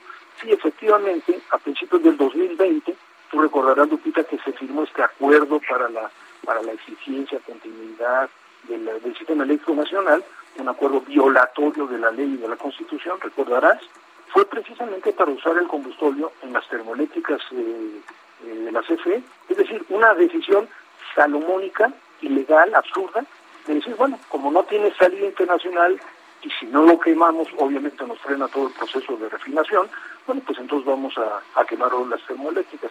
Esto es gravísimo. Nosotros hemos insistido, Lupita, Sergio, que las comunidades aledañas a, la termoeléctrica de Tula, nada más porque es la que tenemos cerca, pero esto sucede en todas las termoeléctricas del país que ya están quemando combustóleo, las comunidades deben demandar a la Comisión Federal de Electricidad por daños a la salud y riesgos de muerte en las comunidades aledañas, ¿no? Nada más mencionar muy brevemente. El caso de Tula, este Sergio, viola la norma 086 de la Semarnat que limita los contenidos de azufre en la salida, ¿no? La norma 022 de la Secretaría de Salud que establece la misma condición, no debe haber eh, concentraciones mayores de azufre en las comunidades aledañas. Y la norma 016 de la Comisión Reguladora de Energía, o sea, viola todas las normas. Entonces, ¿cómo es posible que nos apliquen a los particulares radicalmente un no circula, con todo lo que implica para nosotros, y solamente hagan un llamado muy tibio a la Comisión Federal de que, oye, por favor, utiliza menos combustible. ¿Cómo? No puedes utilizar combustible, está prohibido por la norma, ¿no? Entonces, sí es un problema muy serio, es un problema estructural, es un problema en el que tenemos que ir a fondo. Qué bueno que ustedes están tratando, Sergio, los felicito, porque es un tema que afecta a la salud de millones de personas. Pues yo quiero agradecerte, José Luis Luege Tamargo, presidente de la Organización Civil Ciudad Posible, el haber conversado con nosotros. Al contrario, Sergio, muchas gracias. ¿eh? Buenos días, Lupita. Hasta luego, José Luis. Muy buenos días también para ti. Una de las personas que, que estaba en el equipo de Luis Donaldo Colosio me manda un mensaje y me dice al respecto de la posición de Colosio de que el hoy no circula resultaba perjudicial. Eh, me dice que efectivamente creció el número de carcachas, la gente que compraba un carro nuevo, que paraba un día a la semana, conservaba el viejo para ese día. Y al final los miembros de la familia, los amigos, etcétera, utilizaban la carcacha que de otras formas no lo hubieran hecho. Y bueno, pues por supuesto que la solución es trabajar en el transporte público, pero como aquí nunca se quiere tener un precio real, pues resulta que en el metro se cobran cinco pesos, pierde dinero el metro constantemente. Y si, bueno, por lo menos le, metieran un subsidio muy importante, pero no, eh, simple y sencillamente el subsidio no alcanza para que el metro funcione bien y lo vemos en lo que estamos viendo, problemas de mantenimiento, se caen los trenes, eh, no funcionan bien y pues finalmente la gente si quiere llegar a trabajar tiene que utilizar un Imagínate cómo paras, como decía José Luis Luege, ¿no? Paras eh, el metro eh, porque se amuelan los convoyes y entonces pues ya no tienes esa eficiencia para darle transporte a millones de personas. Híjole, pues yo creo que deberían de, de, verle por ahí la solución. Pero bueno, vamos a pasar a otro tema también importante. Claudia Sheinbaum, jefa de gobierno, acusó que hubo cambio de expertos para realizar el tercer y último reporte de la empresa DNV. Carlos Navarro, danos todos los detalles. ¿Qué tal? Muy buenos días. Buenos días, Sergio Lupita. Les saludo con gusto a ustedes y al auditorio. Les comento que la jefa de gobierno de la Ciudad de México, Claudia Sheinbaum, acusó el cambio de expertos que se emplearon para realizar el tercer y último reporte de la empresa DNV. Este, para determinar la causa raíz del colapso del viaducto elevado de la línea 12 del metro. La mandataria capitalina insistió que hay un cambio significativo entre los dos primeros informes y este último. Escuchemos. Tiene muchas, muchos problemas el reporte, muchísimos problemas, que no cumple con la propia metodología que ellos establecieron hay un cambio radical entre el primero, el segundo reporte y el reporte final. Inclusive cambiaron a los técnicos que hicieron el último reporte. Y ahí es donde desde hace tiempo, por eso lo manifestamos con ustedes hace más de un mes, en donde dijimos aquí hay irregularidades en el tercer reporte. Entonces, además nos llama la atención que quien levanta el tema pues son justamente los adversarios. Entonces, en realidad están politizando un tema que no debería politizarse. Incluso Sheinbaum señaló principalmente a DNV México por las deficiencias en el tercer y último peritaje. Además, acusó que la empresa noruega ni siquiera cumple con sus propios estándares metodológicos. Escuchemos. Estudié ciencia. Para cualquier reporte técnico hay que utilizar un método científico, necesariamente. Tiene que ser muy sólido. Entonces, cuando no se usa un método científico en el último reporte y solamente son párrafos, pues entonces es ahí cuando el equipo lo recibe y dice, pues esto no tiene nada que ver con los otros reportes. Y ante el rechazo del gobierno local a dicho peritaje, se contempla que un tercero, en compañía del Comité Asesor Científico, revise este peritaje independiente que realizó la empresa DNV. Sergio Lupita, la información que les tengo. O sea, que revise otro que revise al que revisó. Exacto, un tercero va a revisar el peritaje de DNV que se pidió de manera independiente aparte del de la Fiscalía. Muy bien, Carlos Navarro, muchas gracias. Buenos días. Hasta luego, buenos días. Bueno, vamos uh, con otros temas. Uh, según Bernardo Gómez, integrante del Comité Técnico Asesor para la Rehabilitación de la Línea 12 del Metro, el colapso que se registró en un tramo de la línea dorada se debió a problemas de origen en diseño, construcción y supervisión. Jorge Almaquio nos tiene la información. Adelante, Jorge.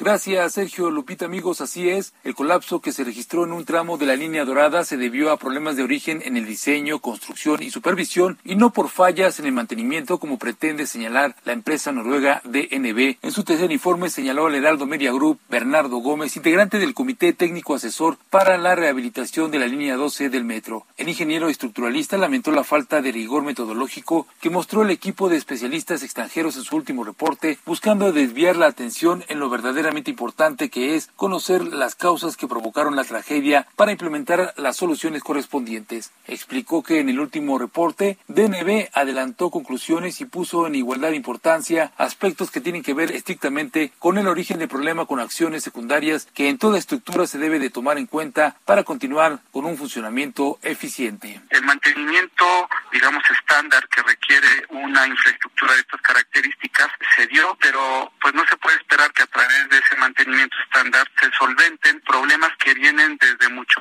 mucho más allá de la operación misma del, de la infraestructura, ¿no?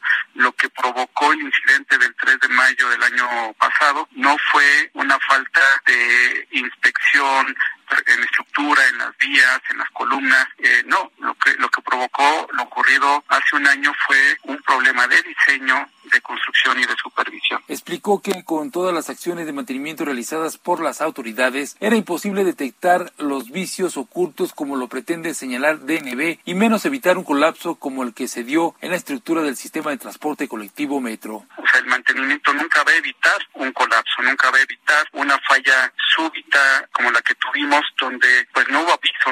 Eh, el, problema con este tipo de fallas es que sin previo aviso se presentan y, y lastiman a las personas que están haciendo uso de la infraestructura. Entonces, ese es el problema, el desviar la atención dándole una igualdad de importancia a aspectos técnicos que se solventan desde el principio, desde el propio origen de una obra de infraestructura. El especialista reconoció que, en lo general, los dos primeros reportes dejan ver un procedimiento ingenieril, metodológico, responsable, razonable y que permite que las conclusiones a las que llegan sean válidas y sólidas. Sergio Lupita, amigos, el reporte que les tengo. Buen día.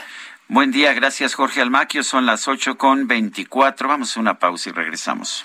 Encontrarás un ramo de rosas con una tarjeta que la firmado y te dará excusas cuando llegue tarde y llegue cansado. Te será infiel a cada vuelta que te des. De mentira que en cada cama contará esa misma historia que está enamorado no quiere perder. Sergio Sarmiento. Ready to pop the question? The jewelers at BlueNile.com have got sparkle down to a science with beautiful lab-grown diamonds worthy of your most brilliant moments. Their lab grown diamonds are independently graded and guaranteed identical to natural diamonds, and they're ready to ship to your door. Go to Bluenile.com and use promo code LISTEN to get $50 off your purchase of $500 or more. That's code LISTEN at Bluenile.com for $50 off. Bluenile.com code LISTEN. Lupita Juárez quieren conocer tu opinión, tus comentarios o simplemente envía un saludo para ser más cálida esta mañana.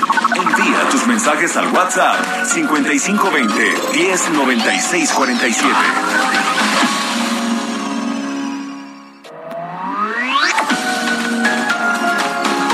Continuamos con Sergio Sarmiento y Lupita Juárez por El Heraldo Radio.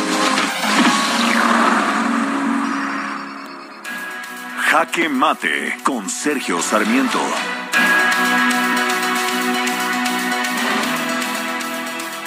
Una cosa aprendimos durante la pandemia, que no tenía que haber autos en circulación para que hubiera contingencias ambiental. De hecho, incluso un domingo de pandemia allá en el 2020, en abril del 2020, pues ah, tuvimos una contingencia ambiental realmente severa, esto a pesar de que el número de autos que estaba circulando era muy pequeño. Esto pues sugirió algo que los científicos han estado ratificando en los últimos tiempos.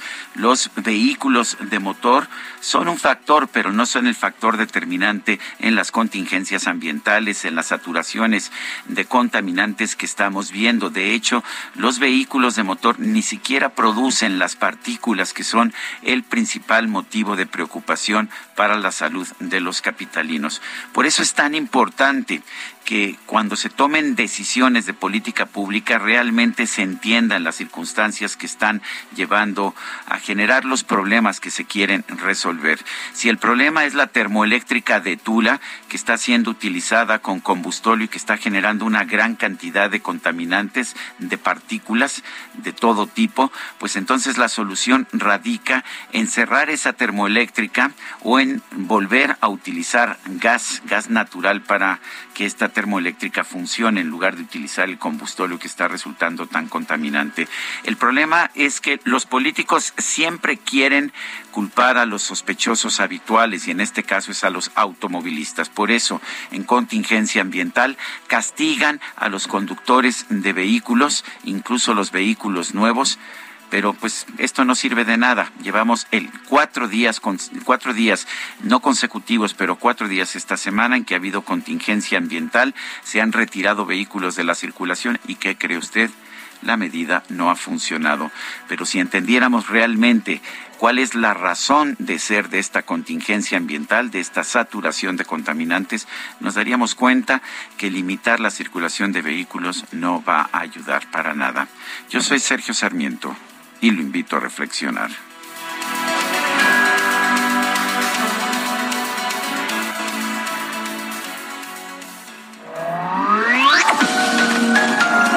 Para Sergio Sarmiento tu opinión es importante.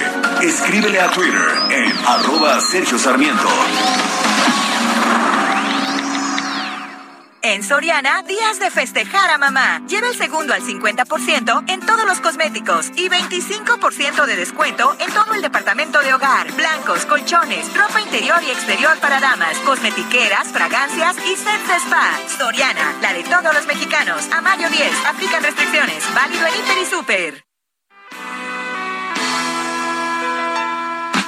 No renunciaré a esa paz que tú me das día tras día, a cambiar mis penas por tus alegrías y a ese amor que tú me das con garantía. No renunciaré a esa flor que tú me das cada mañana a vivir constantemente enamorada. Seguimos escuchando música de Lolita o Lolita Flores, una cantante muy popular allá en España. Esto se llama No renunciaré.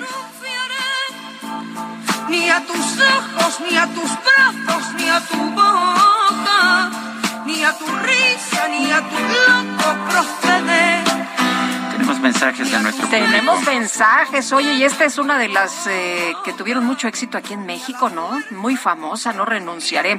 Bueno, nos dice la señora Sánchez, buen día, Sergio Lupita. El día de ayer me le llamaron a mi esposo supuestamente del IMSS para decirle que le podía dar una asesoría para jubilarse, ya que está próximo a cumplir los 60 años. Él aceptó que fueran al negocio dice donde es encargado, tienen todos los datos, incluso el nombre de la dueña. Estoy inquieta ya que me da miedo que sea un fraude. ¿Ustedes qué saben al respecto o qué hacer en este caso? Muchas gracias, bonito día, saludos. Pues que yo sepa, no lo hacen de manera personal. Hay que hablar, vamos a, hablar a, Comunicación Social del, no, IMSS. No, creo, no es el IMSS, de hecho, seguro que no es el IMSS. Muchas veces son eh, coyotes o son agentes que eh, tramitan una jubilación a cambio de que se les dé una cantidad de dinero. Eso es lo que suele ser, porque es tan complicado tramitar la jubilación del IMSS, eh, que hay especialistas, que hay coyotes que se dedican a hacer los trámites y que le piden a uno una cantidad de dinero. Oye, me dice otra persona, los pacientes con cáncer que están recibiendo radioterapia en el IMSS deben llamar una hora antes de su tratamiento para ver si funciona la máquina. La gente marca, pero no hay quien conteste, así que llegan y es probable que no reciban su terapia porque el aparato no está en condiciones adecuadas. Híjole, pues que muy mal eh, que no esté funcionando para los pacientes con cáncer el eh, aparato de radioterapia. Esto es en el eh, siglo XXI. Son las 8 de la mañana con 36 minutos. En Soriana, días de festejar a mamá. Pantalla Sharp de 70 pulgadas 4K UHD Smart TV a 15,990 y LG 4K de 50 pulgadas a 8,990 más 18 meses sin intereses con Bancomer y Falabella. Soriana, la de todos los mexicanos. A mayo 10, consulta modelos participantes. Aplica restricciones. Válido en Inter y Super. El Químico Guerra con Sergio Sarmiento y Lupita Juárez. Químico Guerra, ¿cómo estás? Muy buenos días. Pues, No te escuchamos Sí, bien, este, Químico. no sé si te puedas colocar mejor el teléfono, sí. Sí, sí, ya lo Ah, ahora ahí, sí, perfecto, ahí sí. mejor. Perfecto. Ah, pues le decía yo que por tercera vez estamos entrando en contingencia aquí en la zona metropolitana y eso no va a disminuir, Sergio Lupita, porque no estamos tomando las medidas integrales, reales, para poder eh, disminuir la contaminación atmosférica y esto tiene un costo, no solamente el costo económico y la lata, la moncera de que, bueno, circulo, no circulo, etcétera, sino que las contingencias tienen su origen en los daños en la salud de ahí es donde viene, a qué concentración empieza a haber un daño en la salud y ahí declaro la contingencia. Ya no hacemos esa liga en nuestra mente, Sergio Lupita, de que la contingencia no es solamente una monserga de no poder circular, sino que es un indicador de que estamos siendo afectados en nuestra salud y existen las alternativas para esto. Es inconcebible que no se tomen realmente estas medidas como lo que he estado comentando con ustedes, que es el adicionarle etanol, como se hace en 70 países del mundo. El etanol, el alcohol de caña, es un excelente componente usado en la formulación de gasolina comercializada en los Estados Unidos, en Brasil, en Alemania y Japón. No pueden estar ellos equivocados, ¿no? El etanol tiene 125 octanos y 37% de oxígeno, es un oxigenante. Actualmente sí le ponemos un oxigenante a la gasolina, la gente ni cuenta se lo sabe, que se llama MTB, que es metilterbutil éter, un mutagénico comprobado que está prohibido en los Estados Unidos precisamente por su contaminación peligrosa hacia el entorno. Nosotros lo seguimos comprando de Estados Unidos por intereses ocultos que hay ahí en Pemex, ¿verdad? La empresa, al no poderlo vender en su propio país, en Estados Unidos, bueno, pues encontró en los mexicanitos un buen cliente, pero ese cliente pues está haciendo eh, eh, estragos, ¿no? Eh, en, en su atmósfera, porque definitivamente estamos generando una cantidad de precursores del ozono verdaderamente impresionantes y con la temperatura, la insolación, pues sabemos que se detonan estos picos de ozono. Lo podríamos remediar con un insumo propio que además apoyaría a 200 mil cañeros en la República Mexicana con eh, estabilidad del precio eh, del azúcar, ¿verdad? Porque si derivan una parte importante de la producción hacia el etanol y no, no todo hacia el azúcar, bueno, pues no tendremos estos eh, excesos en la producción de azúcar que desploman el precio y afectan la economía de los cañeros. Pero fundamentalmente, Sergio Lupita, nos quitaríamos de esta monserga de las contingencias continuas Simplemente hay que tener la creatividad, la mente abierta, quitarse de telarañas, ¿verdad?, que se fueron generando en el tiempo por estos intereses ahí creados, hacer una discusión pública acerca de la utilidad, por qué en Estados Unidos hay hasta un corredor de etanol, por qué el presidente Clinton declaró eh, eh, obligatorio que por lo menos el 10% de la gasolina en Estados Unidos debe tener etanol. ¿Por qué lo hacen los alemanes? Hay que revisar esto y quitarnos de estas cuestiones de estar sujetos a que si hay mucho sol y mucho calor y con la gasolina que tenemos contaminante, pues vamos a seguir teniendo estas contingencias con altos costos en la salud, también costos económicos y pues el enojo de la población, ¿verdad?, de tener, estar sujetos a estas cosas. Tenemos la solución, simplemente hay que abrir los ojos para eh, utilizarlas, Lupita.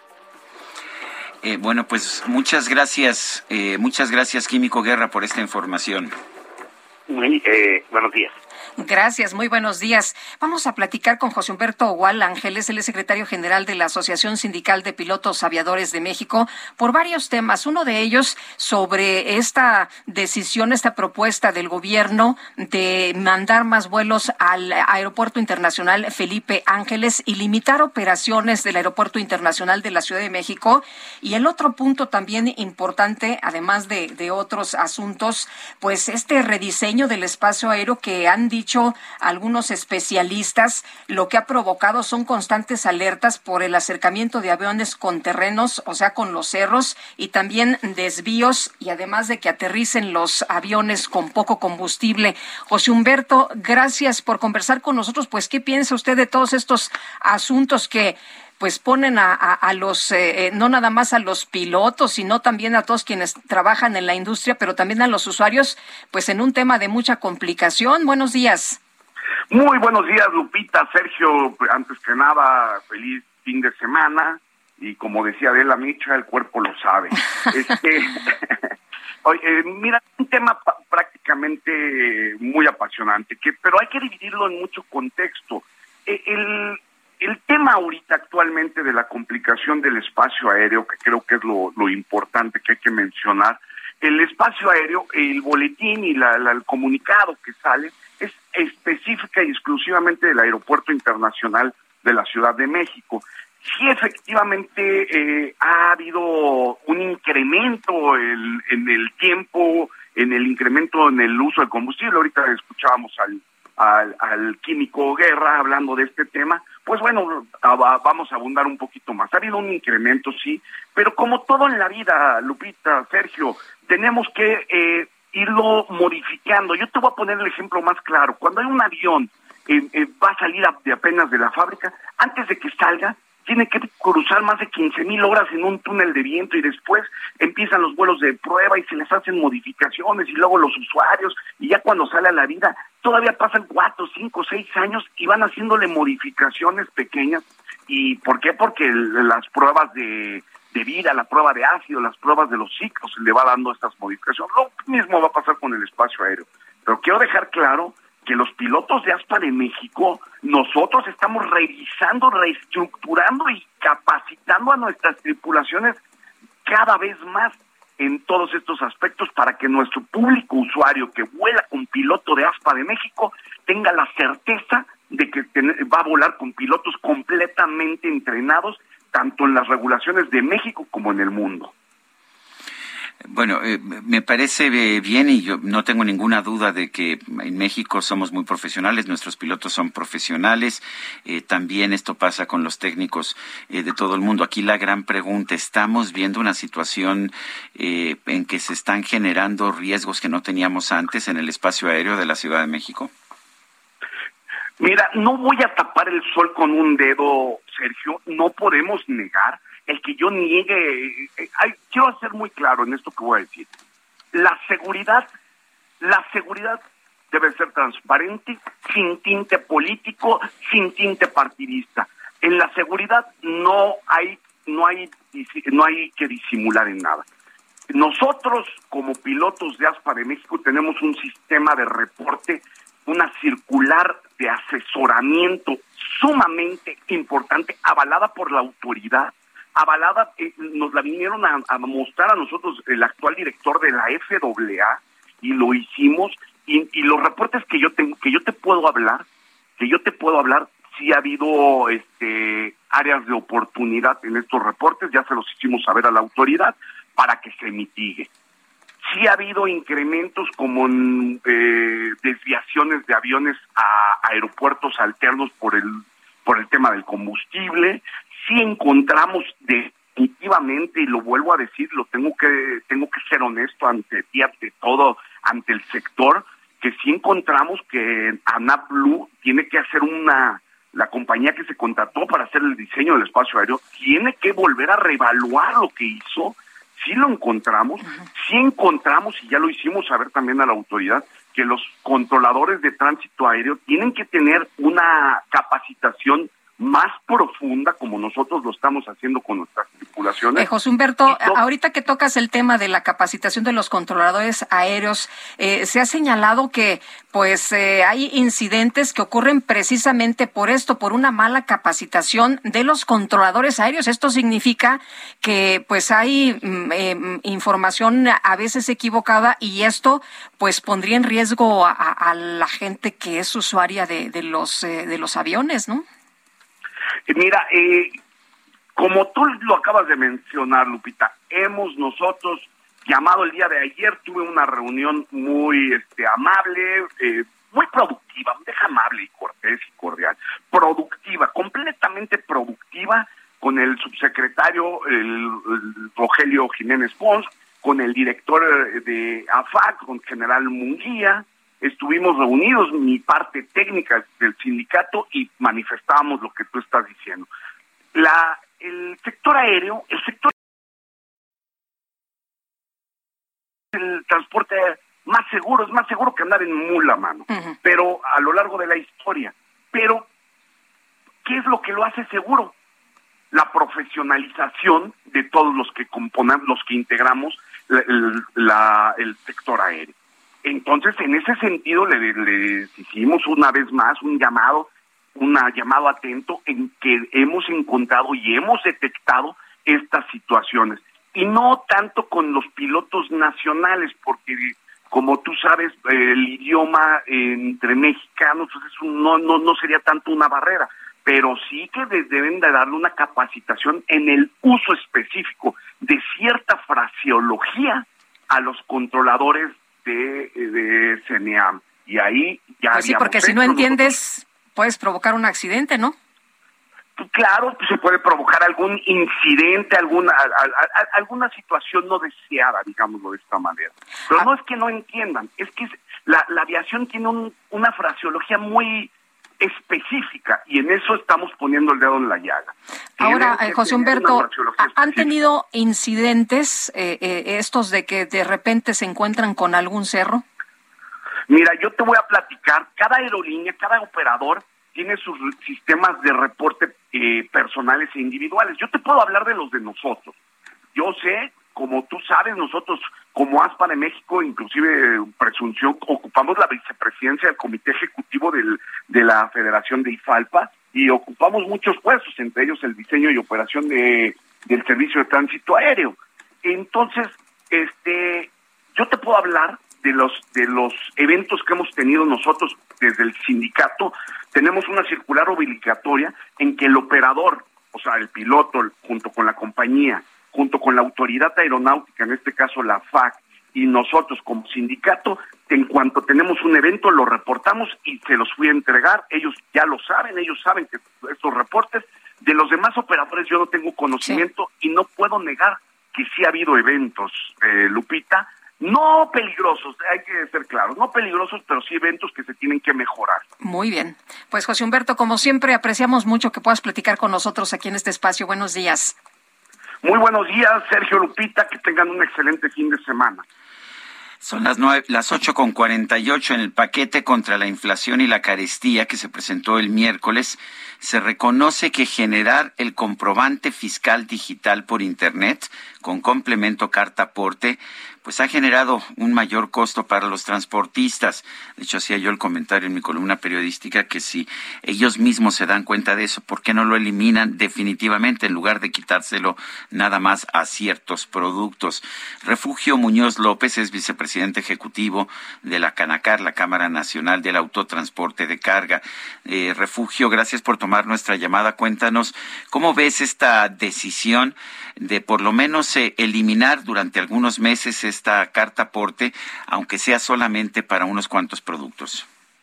Muy buenos días, Sergio Lupita. Gracias por permitirnos expresar nuestra opinión al respecto. Mira, eh, primero yo creo que es importante eh, destacar el hecho de que el mismo gobierno está reconociendo implícitamente que esta medida de, la emisión del CFDI complemento carta aporte junto con otros eh, eh, problemas que estamos enfrentando, pues generan un costo adicional en el transporte y por su relación transversal que tenemos con todos los demás sectores de la economía, pues esto a su vez genera presiones inflacionarias que hay que atender. En particular, este, esta disposición del, de, de la emisión desde enero, vale la pena destacar, este Sergio, tú lo sabes, que desde enero de este año tenemos la obligación de estar emitiendo el CFDI de ingreso con el complemento carta aporte y que la propia autoridad determinó que habría un periodo de prueba que concluye hasta el día último de septiembre y a partir del primero de octubre quienes no lo estén emitiendo de manera correcta pues, serán sujetos de, sanciones. Es decir, esta medida que anunciaron el día de ayer ya existe, ya existe, Sergio. Eh, el propio SAT ya nos aclaró que tenemos que estar emitiéndola, este, no nos libera de la obligación de emitirla, aunque sí, en estos momentos pues seguimos en el periodo de prueba para hacer en su caso los ajustes que sean que sean convenientes. Eh. Lo que la perdón, lo que la medida no considera esta que anunciaron es este que nosotros no emitimos el complemento al carta aporte por productos, nosotros lo emitimos por viaje, entonces no pueden determinar una exención ni siquiera temporal para ciertos productos cuando el, el complemento carta aporte se emite por viaje y en un viaje podemos llevar este productos básicos y no básicos. Nos decía ayer el subsecretario de Hacienda Llorio que eh, solamente estaban exentos los productos, los alimentos, pero ustedes dicen bueno dentro de una carga pues podemos traer unos y otros y eso ya lo complica. ¿Estarían ustedes faltando? ¿Estarían ustedes eh, pues eh, en una situación en la que los puedan sancionar? Lo que lo que ya nos aclaró las personas del SAT es que la medida no está eh, exceptuando, sino que la medida tiene que estarse aplicando desde el primero de octubre y lo único que, perdón, desde el primero de enero y lo único que tenemos es un periodo de prueba que concluye el 30 de septiembre. Pero tenemos que estar emitiendo el, el CFD complemento carta aporte por viaje.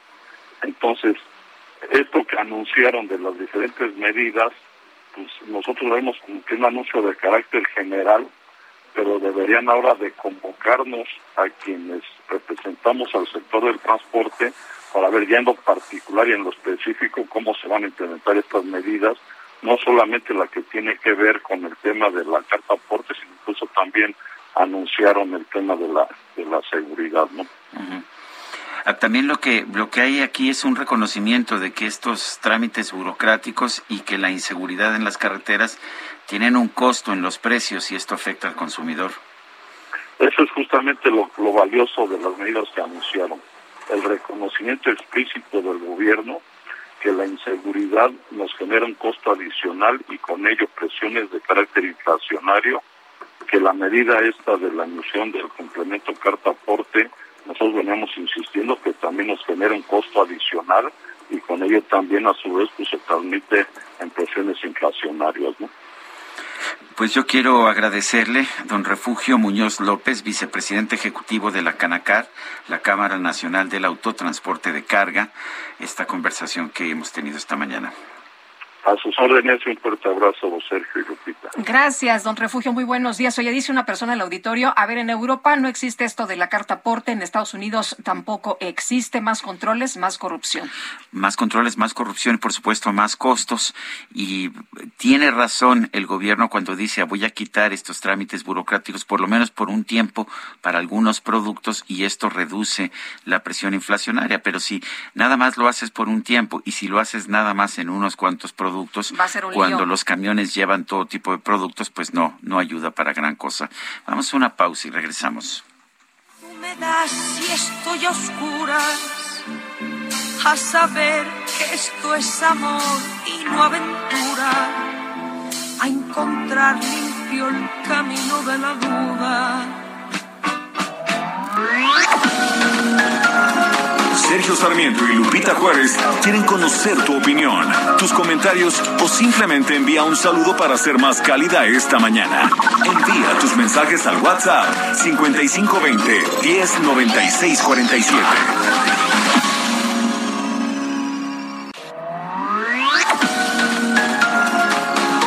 Continuamos con Sergio Sarmiento y Lupita Juárez por El Heraldo Radio.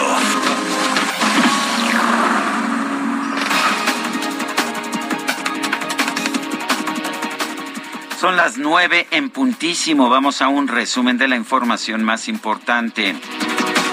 Las organizaciones Amnistía Internacional y Human Rights Watch pidieron al presidente López Obrador que durante su gira por Centroamérica llame a su homólogo del Salvador, Nayib Bukele, a levantar el estado de excepción declarado en su país para supuestamente combatir a las pandillas. El canciller Marcelo Ebrard informó que como parte de los acuerdos alcanzados entre el presidente López Obrador y su homólogo de Guatemala, Alejandro Yamatei, 25 mil trabajadores de ese país van a comenzar a cotizar en el IMSS. Y en este espacio, el extitular de la Secretaría del Medio Ambiente y Recursos Naturales, José Luis Luege Tamargo, consideró que el programa Hoy no circula en el Valle de México ha quedado obsoleto. Es un programa ya obsoleto, desactualizado, que ya no funciona, que no sirve, que requiere un cambio, yo diría, radical, y también demuestra la inoperancia de la propia Comisión Ambiental Metropolitana. Es absolutamente erróneo y contradictorio desde nuestro punto de vista, por ejemplo, el decretar el no circular a los doble cero que se supone, de acuerdo al propio programa, que son los vehículos de menor eh, contaminación. En un boletín de seguridad, la Federación Internacional de Asociaciones de Pilotos de Líneas Aéreas advirtió sobre posibles riesgos en el espacio aéreo de la Ciudad de México ante el arranque de las operaciones del Aeropuerto Internacional Felipe Ángeles.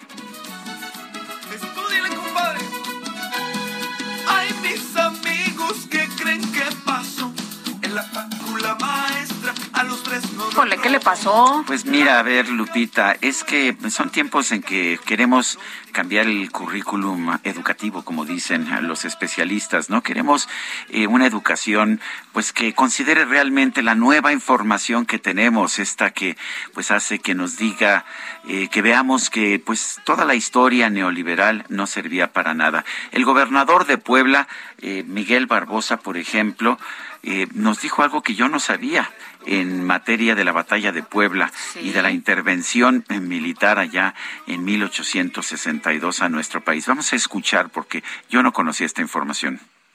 Sí, Puebla, siempre un lugar de definiciones para la nación. ¿Por qué en Puebla es donde se elige hacerle frente al ejército español? ¿Por qué en Puebla? ¿Por qué no antes? ¿O por qué no después? A Chirrión, el ejército español. ah, caray, Sacre Cor, mon, Dieu. Ay, son las nueve con tres. Para Lupita Juárez, tu opinión es importante. Escríbele a Twitter en arroba Lupita Juárez H.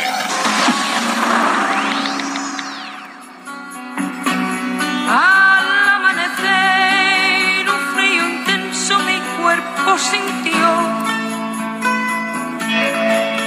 entonces busqué tu cuerpo en vano y estaba tu adiós.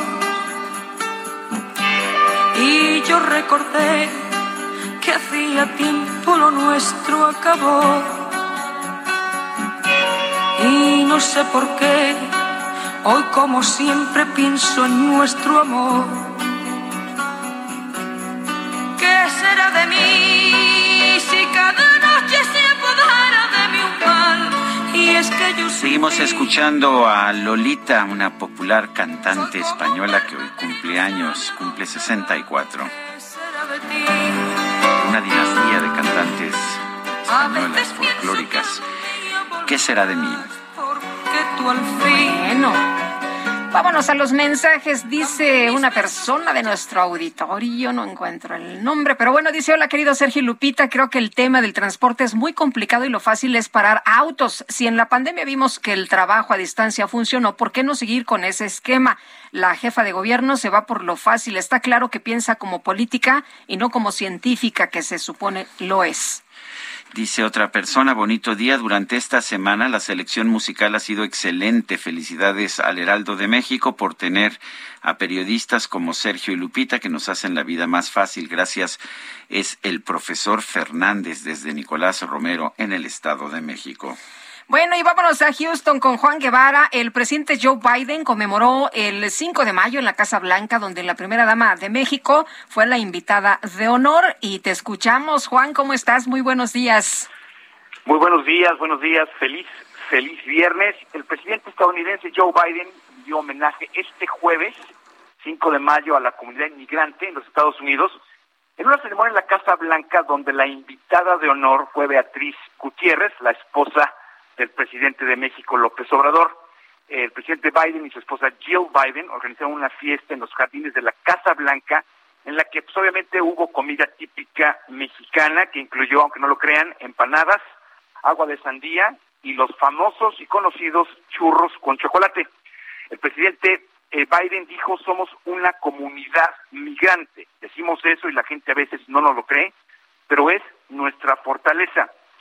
Eh, Biden empezó dando un discurso dando la bienvenida a Gutiérrez eh, y llegó a bajarse del podio para saludarla personalmente mientras el público esperaba. Hay una foto muy interesante que ha salido en los medios de comunicación aquí en Estados Unidos, en donde Biden se le ve muy amable con la esposa, con la primera dama de México. El, gobernador, el gobernante estadounidense recordó que López Obrador visitó la Casa Blanca en el 2021 y ambos conversaron sobre algunos de los cuadros y figuras de expresidentes de Estados Unidos que decoran esa sala. Entre la, entre la figura eh, que destaca es Franklin Roosevelt, que por cierto fue uno de los presidentes que instauró la política del buen vecino. Esto se percibió en los Estados Unidos como un acercamiento de Biden al gobierno de López Obrador y bueno, pues eh, se ha hecho en Estados Unidos el 5 de mayo una fiesta nacional en donde bueno, pues invitaron a, eh, a la esposa del presidente de México eh, como invitada de honor en la celebración de ayer de la Casa Blanca. Muy bien. Juan, muchas gracias. Muy buenos días y fue el ejército francés. Esto es importante. ¿no? ¿no? te quedaste con las ganas, no te quedaste con las ganas. Híjole, ah, yo pensé que ya... yo, yo pensé que yo, yo pensé que pues ya si lo decía el gobernador de Puebla, pues fue el español, pero bueno, qué bueno que tú tú nos corriges aquí. Fuerte abrazo. Les mando un abrazo. Hasta luego, muy buenos días. Bueno, vamos con otros temas. Tras uh, la inflación que está subiendo en nuestro país, el costo de la, de la tortilla ha subido. Eh, ha subido también. Vamos a hablar con Blanca Mejía, representante del Consejo Rector de la Tortilla Tradicional Mexicana. La tenemos en la línea telefónica. Blanca Mejía, ¿cómo está? Buenos días. Hola, ¿qué tal, Sergio? Lupita, buenas tardes. Hola, ¿qué tal? Buenos días. buenos días. Me, llamó la atención que la tortilla no estuvo incluida en este pacto, en este paquete eh, oficial contra la inflación y la carestía. ¿A qué se debe y cuál es, cuál es la situación que están viviendo ustedes en materia de costos y de precios? Claro, Sergio. Bueno, a, a mí no se me hace extraño, no nos extraña que no esté la tortilla en este pacto dado que la tortilla se liberó, el precio de la tortilla se liberó en, 1998 y no puede tener control de precios. Eh, es una situación muy delicada eh, la cuestión de la tortilla, ya que, como bien sabemos, es un es un commodity, ¿no? Eh, podemos tomarla como un referente económico para nuestro país, para nuestro país. Este es un indicador en, este, en cuestiones de, de cómo se encuentra la inflación y, por ende, debería estar eh, más que considerado. Hay un rubro, hay un tipo de tortilla que sí está considerado que es, la, es la tortilla que se distribuye en los centros comerciales, este, de la cual, bueno, a nosotros no nos corresponde hablar ya que eso este, responde a una tortilla que se realiza con, con harina procesada. Este, nosotros somos eh, industriales de la masa y la tortilla que procesamos tortilla y elaboramos tortilla con maíz nixtamalizado, este, a través de los molinos de nixtamal. Y bueno, o sea, en cuestiones de, de los de los aumentos, Sergio, sí me gustaría explicarle a, a, este, a los radioescuchas, a, a los que no, al público que nos escucha, este, cuáles son los porcentajes en los aumentos en comparación con, eh, con la tortilla de maíz, con el aumento que ha tenido, los aumentos que ha, se ha habido reflejado en la tortilla de maíz. Y mira, en, para mayo del 2021, perdón, para noviembre del 2020, el primer aumento que nosotros tuvimos reflejado fue este de a 5.300 pesos debido a estos precios de garantía que expresaba este eh, Segalmex que puso para la, para las producciones de de 10 de, de 10 de, de menos de 10 hectáreas. Y bueno, para nosotros el bulto de, de ese maíz de 50 kilos estaba en 265 pesos. Para mayo del 21 tuvimos el siguiente aumento importante que fue de 6.900 reflejando un 33.81%, 33.18% de aumento, de incremento en comparación a, al año anterior. Este, la maleta de, de masa para el 2020 estaba en 260 pesos y el kilogramo de tortilla en 16. La maleta para 2021 estaba con un precio de 6.900 de maíz, estaba en 280 y la tortilla en 18. Lo voy a mencionar porque esto vamos a, voy a hacerles un comparativo de cuál es eh, la proporción de los aumentos en el precio de la tortilla para que vean que el aumento de la tortilla no ha sido tan significativo ni tan impactante con respecto a los aumentos en el precio del maíz. Para enero de 22 este, tuvimos el siguiente aumento significativo que fue a 7.200 pesos y al día de hoy, el, el día de ayer nos pasaron los precios y estamos a 9.150 pesos este, por tonelada. Entonces tenemos ahí ya un aumento de casi, bueno, de un 72% en el precio del maíz y nosotros nos mantenemos en un aumento en el precio de la tortilla de no más del 11%. ¿No? O sea, no, no ha aumentado la tortilla con referente al precio que se encontraba en el 2020 en, eh, en no más de un 11%. En Blanca, ¿qué, qué, qué eh, factores han eh, pues presionado el, el costo de, del maíz? ¿Es la guerra con Ucrania está afectando el aumento del gas, la gasolina? ¿Qué es lo que está afectando? Tenemos muchos factores eh, que son los que influyen en los aumentos en el precio del maíz. Primero, sabemos que el factor internacional es muy importante, este, porque desafortunadamente tenemos ligado eh, este, el precio del maíz a la cotización en la Bolsa de Valores de Chicago, un hecho que nos parece completamente irracional que el, el, un alimento tan importante para nosotros como mexicanos se encuentre, eh, su precio se encuentre ligado a este, cómo se están proporcionando los futuros este, internacionales. Por supuesto que la guerra en Ucrania nos, nos afectó, pero nos afecta precisamente porque no tenemos una ley que proteja el maíz para consumo humano. Entonces, como se, el maíz es, o sea, se toma de manera eh, global, este, pueden venir eh, las personas que lo utilizan para el ganado y este y llevarse el maíz que es para consumo humano. Entonces, a mí me llama un poquito la atención esta propuesta del presidente López Obrador en la que nos decía que este se iba a incrementar el, la producción de maíz Sí, pero tenemos que revisar que más que incrementar la revisión, la, producción de, de maíz, nacional, que es una buena medida, tenemos que asegurar que ese maíz no se lo lleven para el, para el consumo animal, sino que sea para consumo humano. Tenemos que garantizar y poner como prioridad este el consumo humano que de hecho se encuentra establecido en la Constitución. Ahora, eh, decía usted hace un momento que no hay controles de precios, sin embargo hemos visto que la Profeco luego les anda diciendo que no pongan tan alto el precio de la tortilla. Sí, la, el actuar de la Profeco es bastante este, irracional. Quiero eh, utilizo esa palabra porque así parece.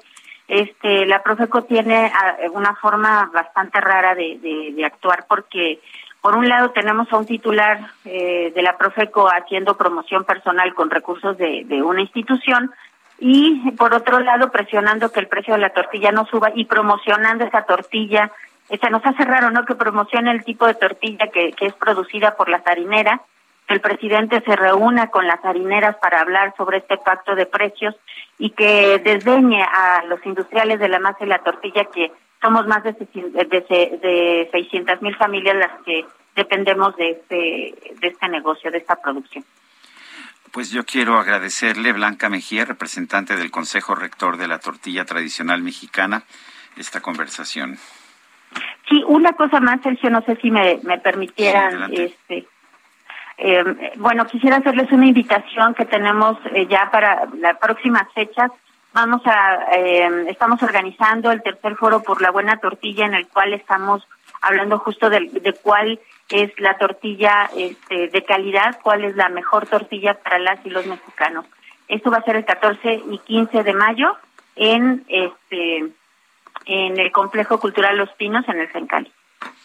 Pues muchísimas gracias, Blanca Mejía. Gracias a ustedes, Sergio Lupita, y al auditorio. Buenos días, hasta luego. Son las nueve con quince. ¿Ya estamos al aire? Avísenme. La micro deportiva. Y yo quiero que tú me pongas la canción que dice, ¿esos son Ribu o son Nike?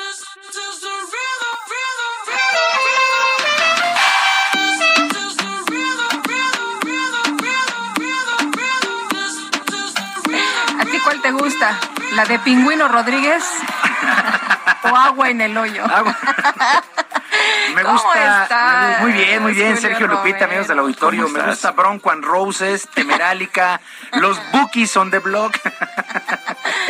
Oigan, ¿cómo están? Pues estamos llegando al otro, a la otra orilla, lo logramos, por fin es viernes.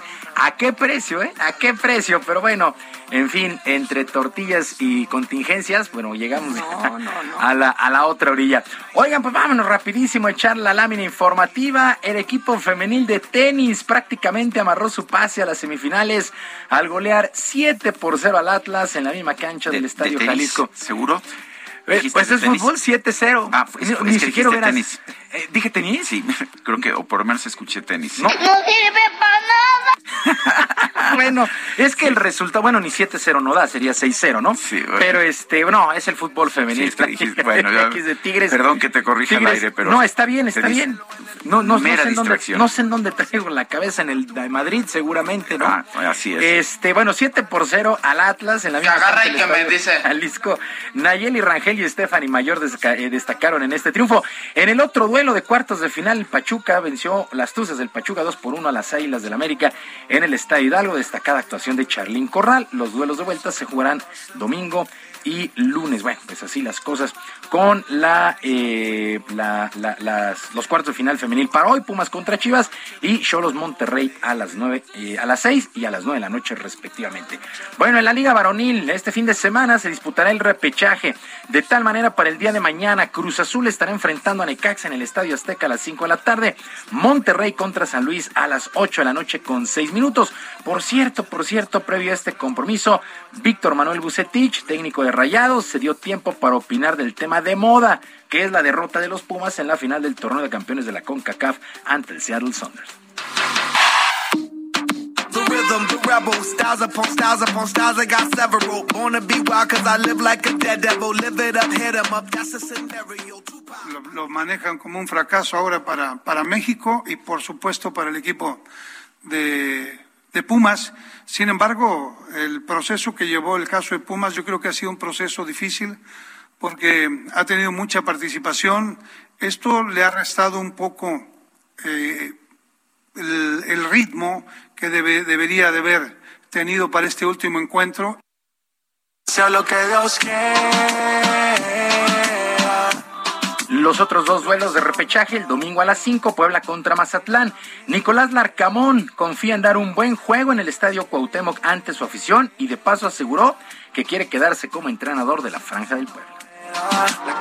Igual es más allá afuera. Si Dios permite, puede ser y a la gente que, que no solamente ellos quieren que, que me quede, sino yo también me quiero quedar, así que eso a mí me, me- me- me motiva mucho. Estamos trabajando por, por el día domingo lograr, lograr esa clasificación porque, porque sabemos de lo, de lo maravilloso que, que hay del otro lado, de jugar distancias de cuarto de final. ¡Malísimo! Si el ritmo te lleva a mover la cabeza y. Este equipo del Puebla que la verdad es que ha llamado la atención y también para el domingo a las 7.15 Chivas contra Pumas. También la directiva de los Bravos de Juárez anunció la salida de Ricardo El Tuca Ferretti como su técnico, luego de que no llegaron a un acuerdo para la renovación de su contrato. Bajo su mandato, Juárez terminó en el último lugar de la tabla la pasada campaña, solamente 11 puntos y además deberán de pagar una multa de 80 millones de pesos por haber terminado en ese lugar. Bueno, la mexicana Juliana Olmos se clasificó a la final del Open de tenis de Madrid al lado de la canadiense Gabriela Dabrowski después de vencer a la dupla de la ucraniana Ludmila Kichnov y la letona Yelena Ostapenko, los parciales 5-7, 6-1 y 10-6. El duelo duró una hora con 27 minutos. En otros resultados que llamaron la atención, el alemán Alexander Zverev superó al italiano Lorenzo Muzzetti, 6-3 y 1-0. Se retiró Muzzetti. El español Carlos Alcaraz también está con vida. El griego Stefano Tsitsipas. Entramos ya a la recta final de este eh, eh, abierto allá en Madrid. Duelos de octavos de final.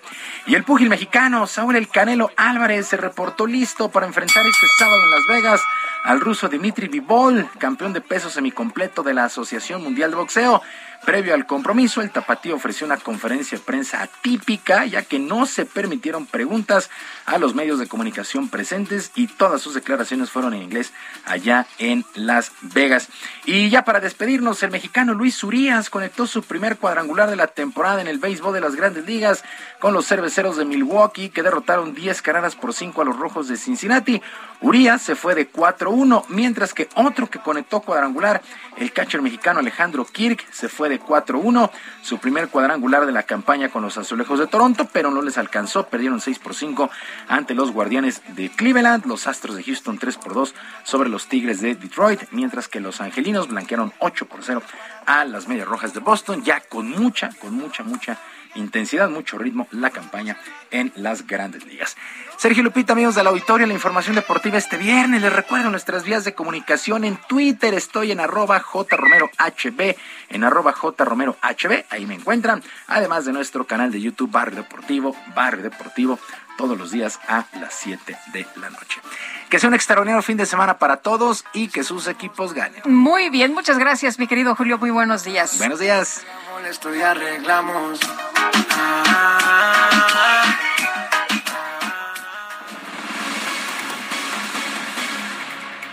9 de la mañana con 22 minutos. Porfirio Muñoz Ledo, expresidente de la Cámara de Diputados, advirtió que la reforma electoral enviada por el presidente Andrés Manuel López Obrador no pasará. Elia Castillo nos tiene la información. Adelante, Elia.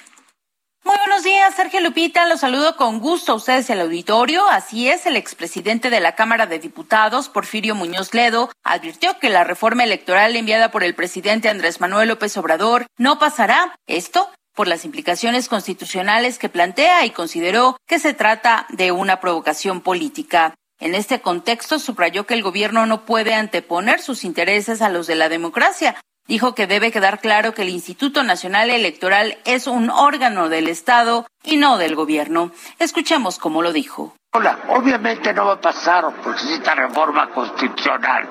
Eso si no va a pasar es una provocación política. Ciudad de México no se puede poner los intereses del gobierno por encima de las elecciones. Debe nuestro país y nuestro gobierno entender que una cosa es el gobierno y otra el Estado. El INE es una institución de Estado, no de gobierno. Respecto a la presunta desaparición de la representación proporcional que en la iniciativa se plantea en sentido contrario, es decir, la desaparición sí, pero de los legisladores de mayoría relativa, Muñoz Ledo señaló que el planteamiento es complejo. Sostuvo que la iniciativa presidencial que plantea, entre otros elementos, la desaparición del INE implica regresiones democráticas, por ello sostuvo que no pasará. En tanto, al ser cuestionado sobre lo que diría el, presidente Andrés Manuel López Obrador o lo que le diría al presidente Andrés Manuel López Obrador sobre su reforma constitucional en materia electoral, Muñoz Ledo enfatizó que el titular del Ejecutivo debe comportarse como un jefe de Estado y se dijo enemigo de la provocación. Escuchamos a Porfirio Muñoz Ledo. Yo lo que digo lo digo públicamente, no ando con secretitos. Gracias. Gracias, don Porfirio. No me gusta en política la provocación. No, hay que ser institucional el jefe del Estado debe comportarse como jefe del Estado mexicano. Estas declaraciones Sergio Lupita las dio eh, luego de la instalación del grupo de amistad México-Reino de España en la Cámara de Diputados, luego de algunos días de estar eh, pues eh, ausente de la vida pública y también de las redes sociales, bueno, pues ya se pronunció por esta iniciativa presidencial que presentó el titular del Ejecutivo el pasado 28 de abril. Este es el reporte que les tengo. Muy buen día. Buen día. Gracias, Elia Castillo. Vamos a una pausa y regresamos.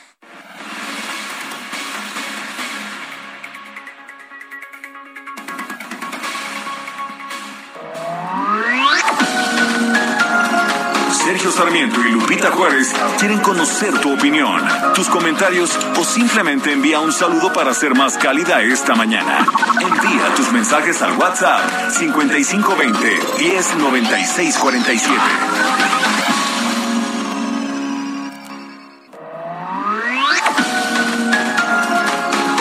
Continuamos con Sergio Sarmiento y Lupita Juárez por El Heraldo Radio. GastroLab. Historia, recetas, materia prima y un sinfín de cosas que a todos nos interesan.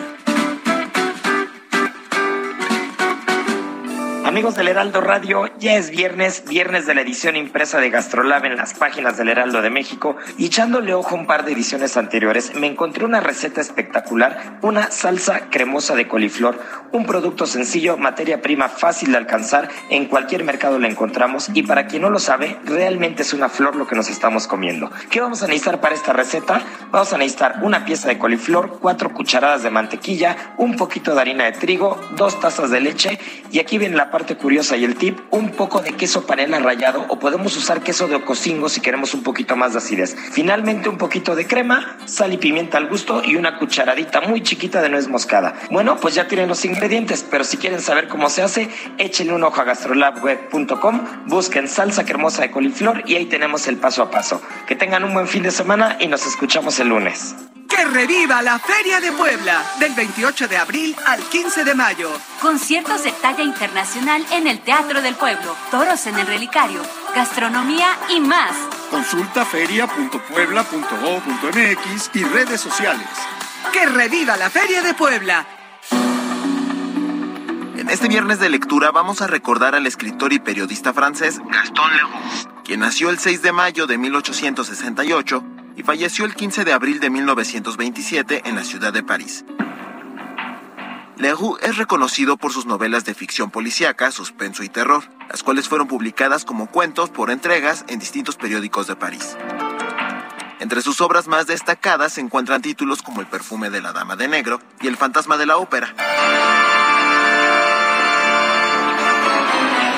Una novela gótica publicada en marzo de 1910, la cual ha sido adaptada numerosas veces al teatro y al cine. Esta obra está inspirada en hechos reales y combina elementos de romance, terror, drama, misterio y tragedia para relatar la historia de un ser misterioso que habita en la ópera de París, así como su obsesión por conquistar el corazón de una joven vocalista que lo cautivó con su talento.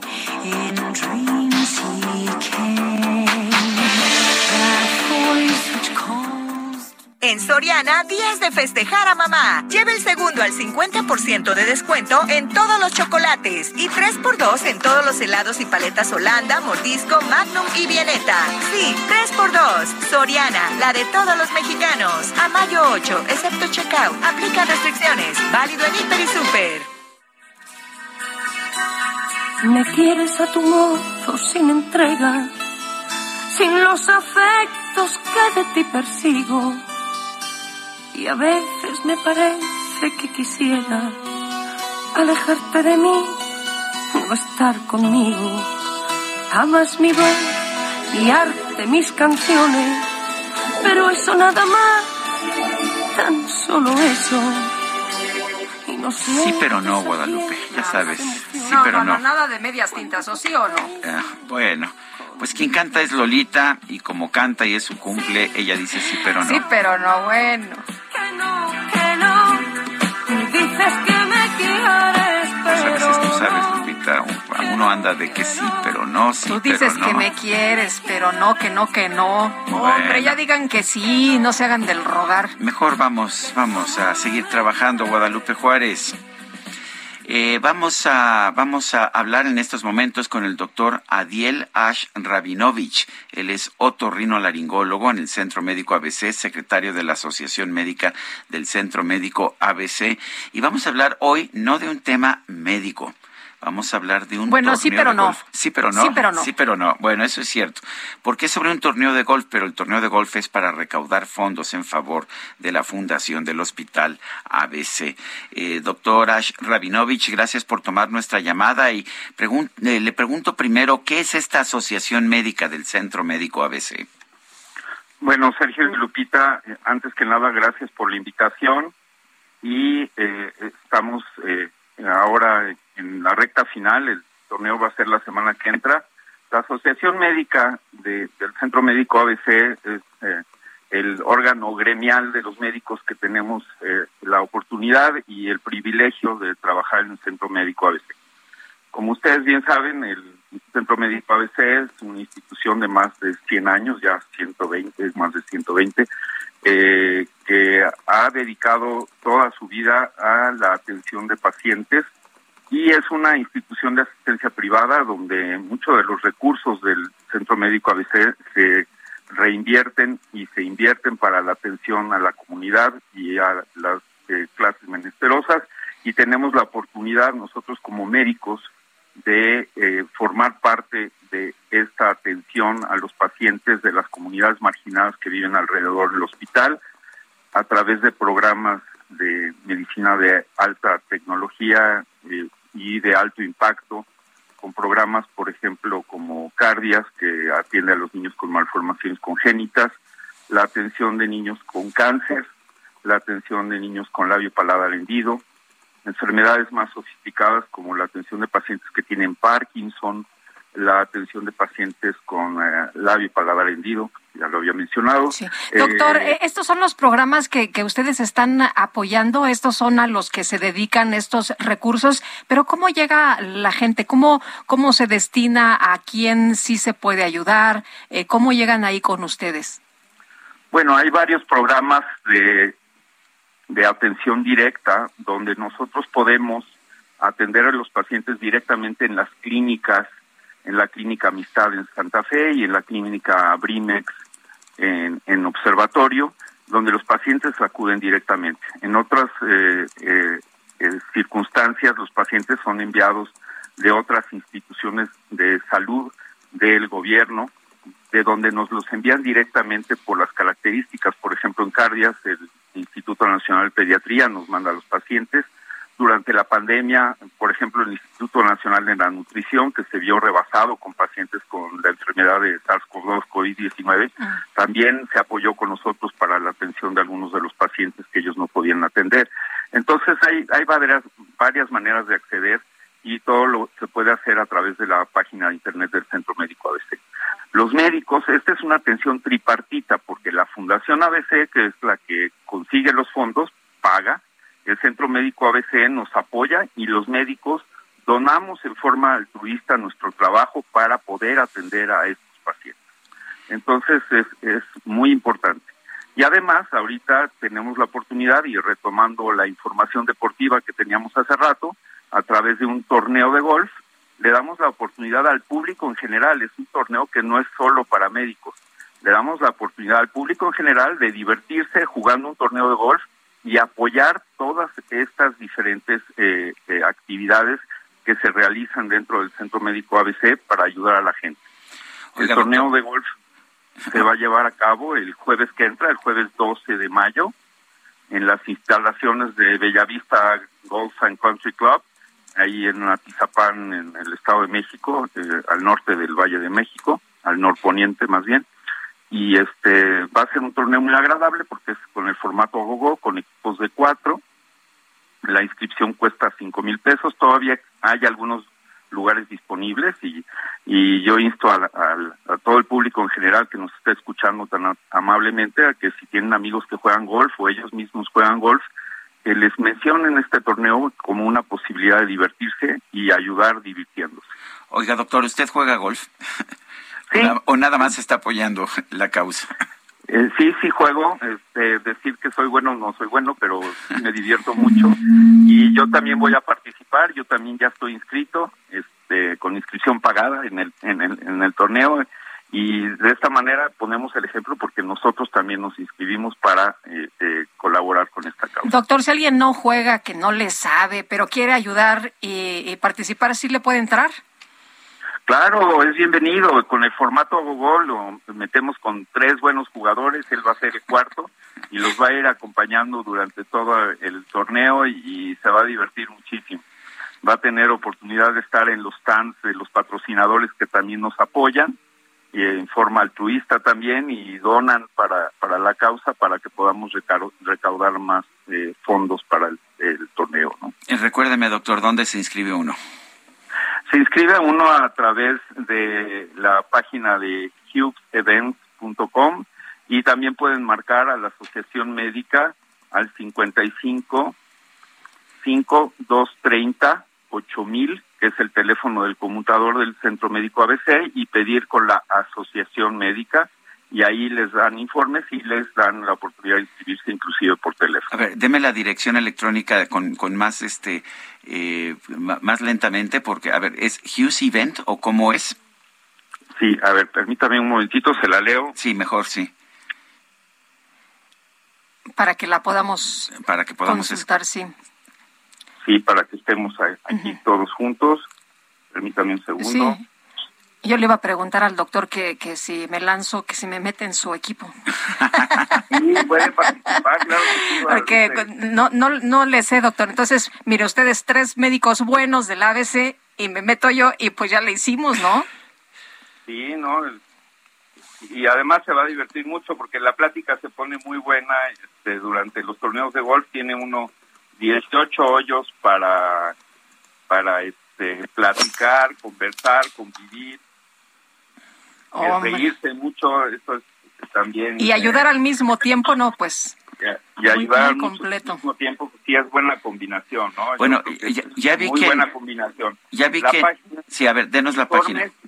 Y, inscripciones es al teléfono 5568 16 52 75. Repito, 55 68 16 52 75 y, y eh, para que vea puedes mandar un correo a info arroba grupo perdón g p o es h u g h e s punto com Ok, ya vi que también estaba en, la, en el portal de la Asociación Médica ABC, que es www.asociacionmédica-intermedio-abc.com. Esa está facilita. O sea que ahí está toda la información. Bueno, gracias doctor por hablar con nosotros. Sergio y Lupita, les agradezco mucho. Ya con eh, esta pequeña entrevista, también ustedes ya nos están apoyando. Ya quedamos, ¿eh, doctor? Es el doctor Adiel. Bienvenida, Guadalupe. Gracias, buenos días.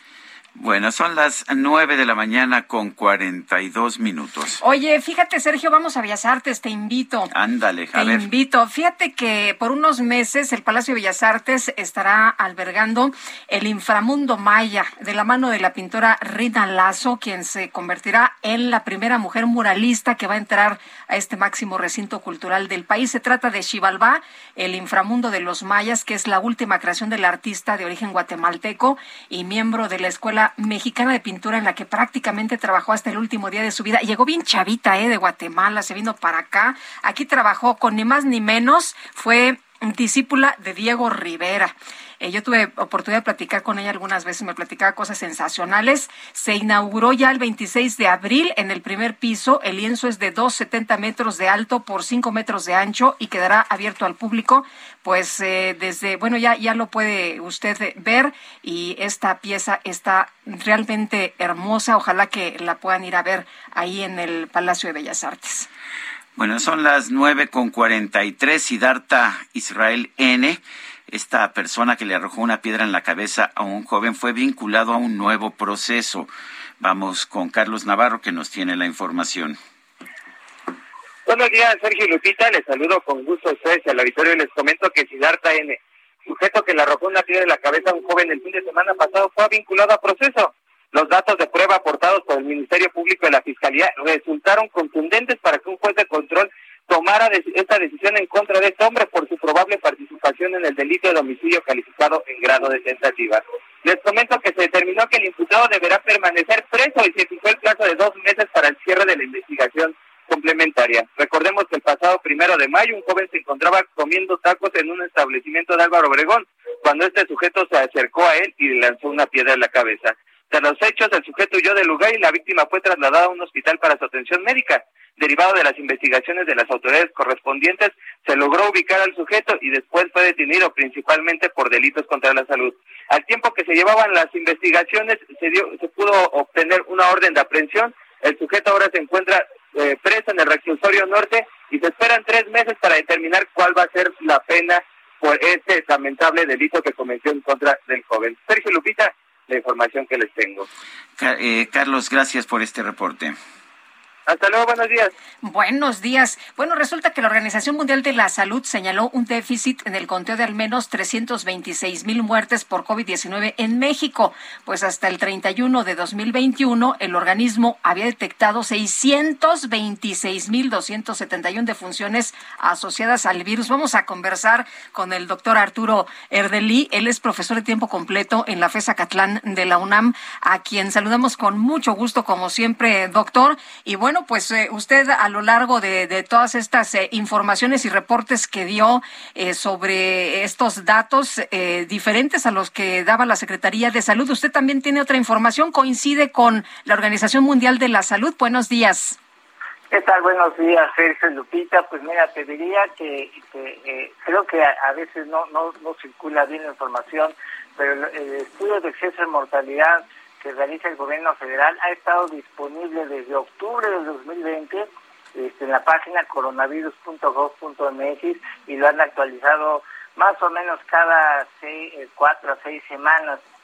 Entonces, si, si tú revisas ahorita mismo esa página, el estudio de de mortalidad del gobierno, de hecho, está más actualizado que, que el, de, el, de la Organización Mundial de la Salud, porque ahí ya se da cuenta de 657 mil, no de 626 mil. Entonces, pues es, falsa esta... Eh, o sea, sí tenemos, sí se tiene la información fidedigna, completa, real. Por supuesto, por supuesto, y de hecho, pues de dónde que esto obtiene la Organización Mundial de la Salud eh, eh, la información. Ellos no hacen estudios de acceso a mortalidad en México, es el propio gobierno federal el que les provee la información. Claro que la Organización Mundial de la Salud pidió la información con mucha mayor anticipación, entonces ese dato de 626 mil abarca apenas hasta septiembre, eh, eh, digamos, la información que se tenía hasta, hasta septiembre de 2021, pero ahorita el, dato más actualizado es el que tiene el gobierno federal. Entonces no hay ninguna sorpresa y no hay ninguna diferencia. El gobierno federal, esto se hay que reconocerlo, digo, he sido muy crítico con el gobierno en las cifras, pero justo en este tema que me parece que no es válido decir que el gobierno ha ocultado o ha subestimado. las cifras que nos han dado eh, en, en las eh, conferencias donde dicen que son 326 mil, eso sí está correcto cuando nos informan que es por COVID y esta otra cifra complementaria es por el exceso de mortalidad. Así es, es decir, eh, y esto también lo ha hecho siempre desde el inicio del gobierno federal, esos datos que nos daban diariamente los casos confirmados siempre nos dijeron, son los casos que tienen acceso a una prueba, que acuden a un centro de salud, pero ya, y esa es la fuente de información, siempre conscientes de que no eran todos. Y ya en el estudio de acceso a material que se hace no con base en pruebas, sino con base en actas de defunción, entonces se detectan todos aquellos casos que, digamos, no quedaron registrados en el sistema de salud, pero que en una acta de defunción pues queda asentado. Ahora, este es el exceso de mortalidad total, es decir, no todos murieron necesariamente por, por COVID. De hecho, de esos 657 mil, se estima que 462 mil realmente murió por COVID-19 y, y la diferencia es de gente que quizás no murió de COVID, pero que murió como víctima indirecta de una epidemia, porque por alguna situación de salud que no pudo ser atendida correctamente, pues también perdió la vida. Bueno, pues yo quiero agradecerle, doctor Arturo Erdeli, profesor de tiempo completo de la FESA Catlán de la UNAM, el habernos ayudado a entender estas cifras que, como nos dice usted, son cifras oficiales. Nadie tiene otros datos. Así es. Gracias. Son las nueve con cuarenta y nueve minutos. Vámonos a un resumen de la información más importante, la información que se ha generado esta misma mañana. Elige refrigerador Acros Gris de 9 pies, Winia Silver de 9 pies o Winia de 9 pies con despachador a solo 7,999 pesos más 18 meses sin intereses con Bancomer y Falabella. Soriana, la de todos los mexicanos. A mayo 10, aplican restricciones. Válido en Hiper y Super. La organización no gubernamental Iniciativa Global contra el Crimen Organizado Transnacional ubicó a México en el cuarto lugar de su ranking de países con más crimen organizado. Nos superan solamente el Congo, Colombia y Myanmar. El magistrado presidente del Tribunal Electoral, Reyes Rodríguez Mondragón, advirtió que de acuerdo con un estudio promovido por el INE, en México una de cada tres mujeres siente temor de hacer una carrera política por el riesgo de ser asesinada. una de cada tres mujeres encuestadas señaló temor a realizar una carrera política ante el riesgo de ser asesinada. Esta es una situación inaceptable para cualquier democracia, para cualquier eh, espacio público en donde se busca incentivar la participación igualitaria, inclusiva y representativa de su ciudadanía. La Unidad Técnica de Fiscalización del INE detectó que el partido Fuerza por México del líder sindical Pedro Aces pagó 33.9 millones de pesos de sus prerrogativas a presuntas empresas fantasma. Esta mañana el gobierno de Ucrania confirmó el desalojo de cerca de 500 civiles que se encontraban asediados por las fuerzas rusas en la ciudad de Mariupol.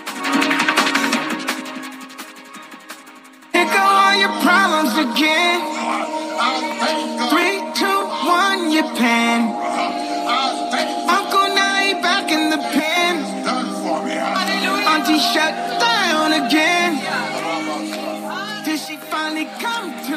Medios de los Estados Unidos dieron a conocer que el pastor David Paul Moten del condado de Dallas, en Texas, presentó una demanda por violación a sus derechos de autor en contra del famoso rapero y productor Kanye West. El pastor acusa que uno de sus sermones fue utilizado por West sin autorización en la canción Come to Life, incluida en el álbum Donda, lanzado el año pasado.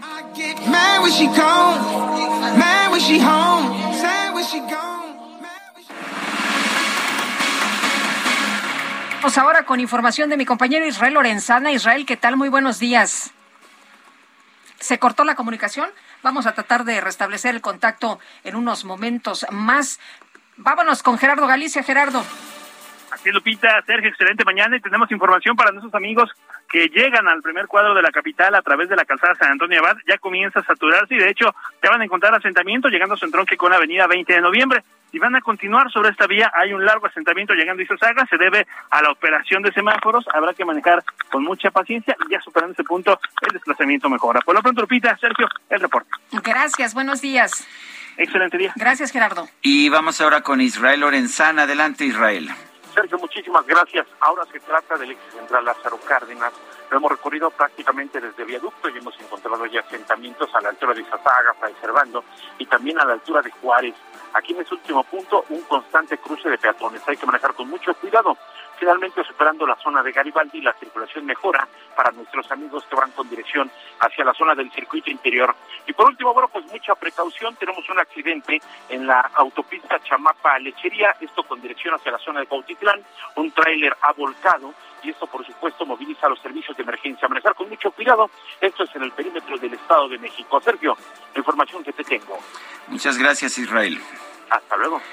Son las nueve de la mañana con 53 minutos. Las bolsas de valores siguen cayendo. Han tenido una semana, eh, de hecho, yo diría el último mes, mes y medio ha sido realmente malo para las bolsas de valores, eh, precisamente porque se están elevando las tasas de interés. Esto afecta las acciones de las empresas. La bolsa mexicana baja 0.8%, el Dow Jones también 0.8%. Escuche usted, el Nasdaq de alta tecnología está perdiendo 5.3% esta mañana, sí, 5.3%.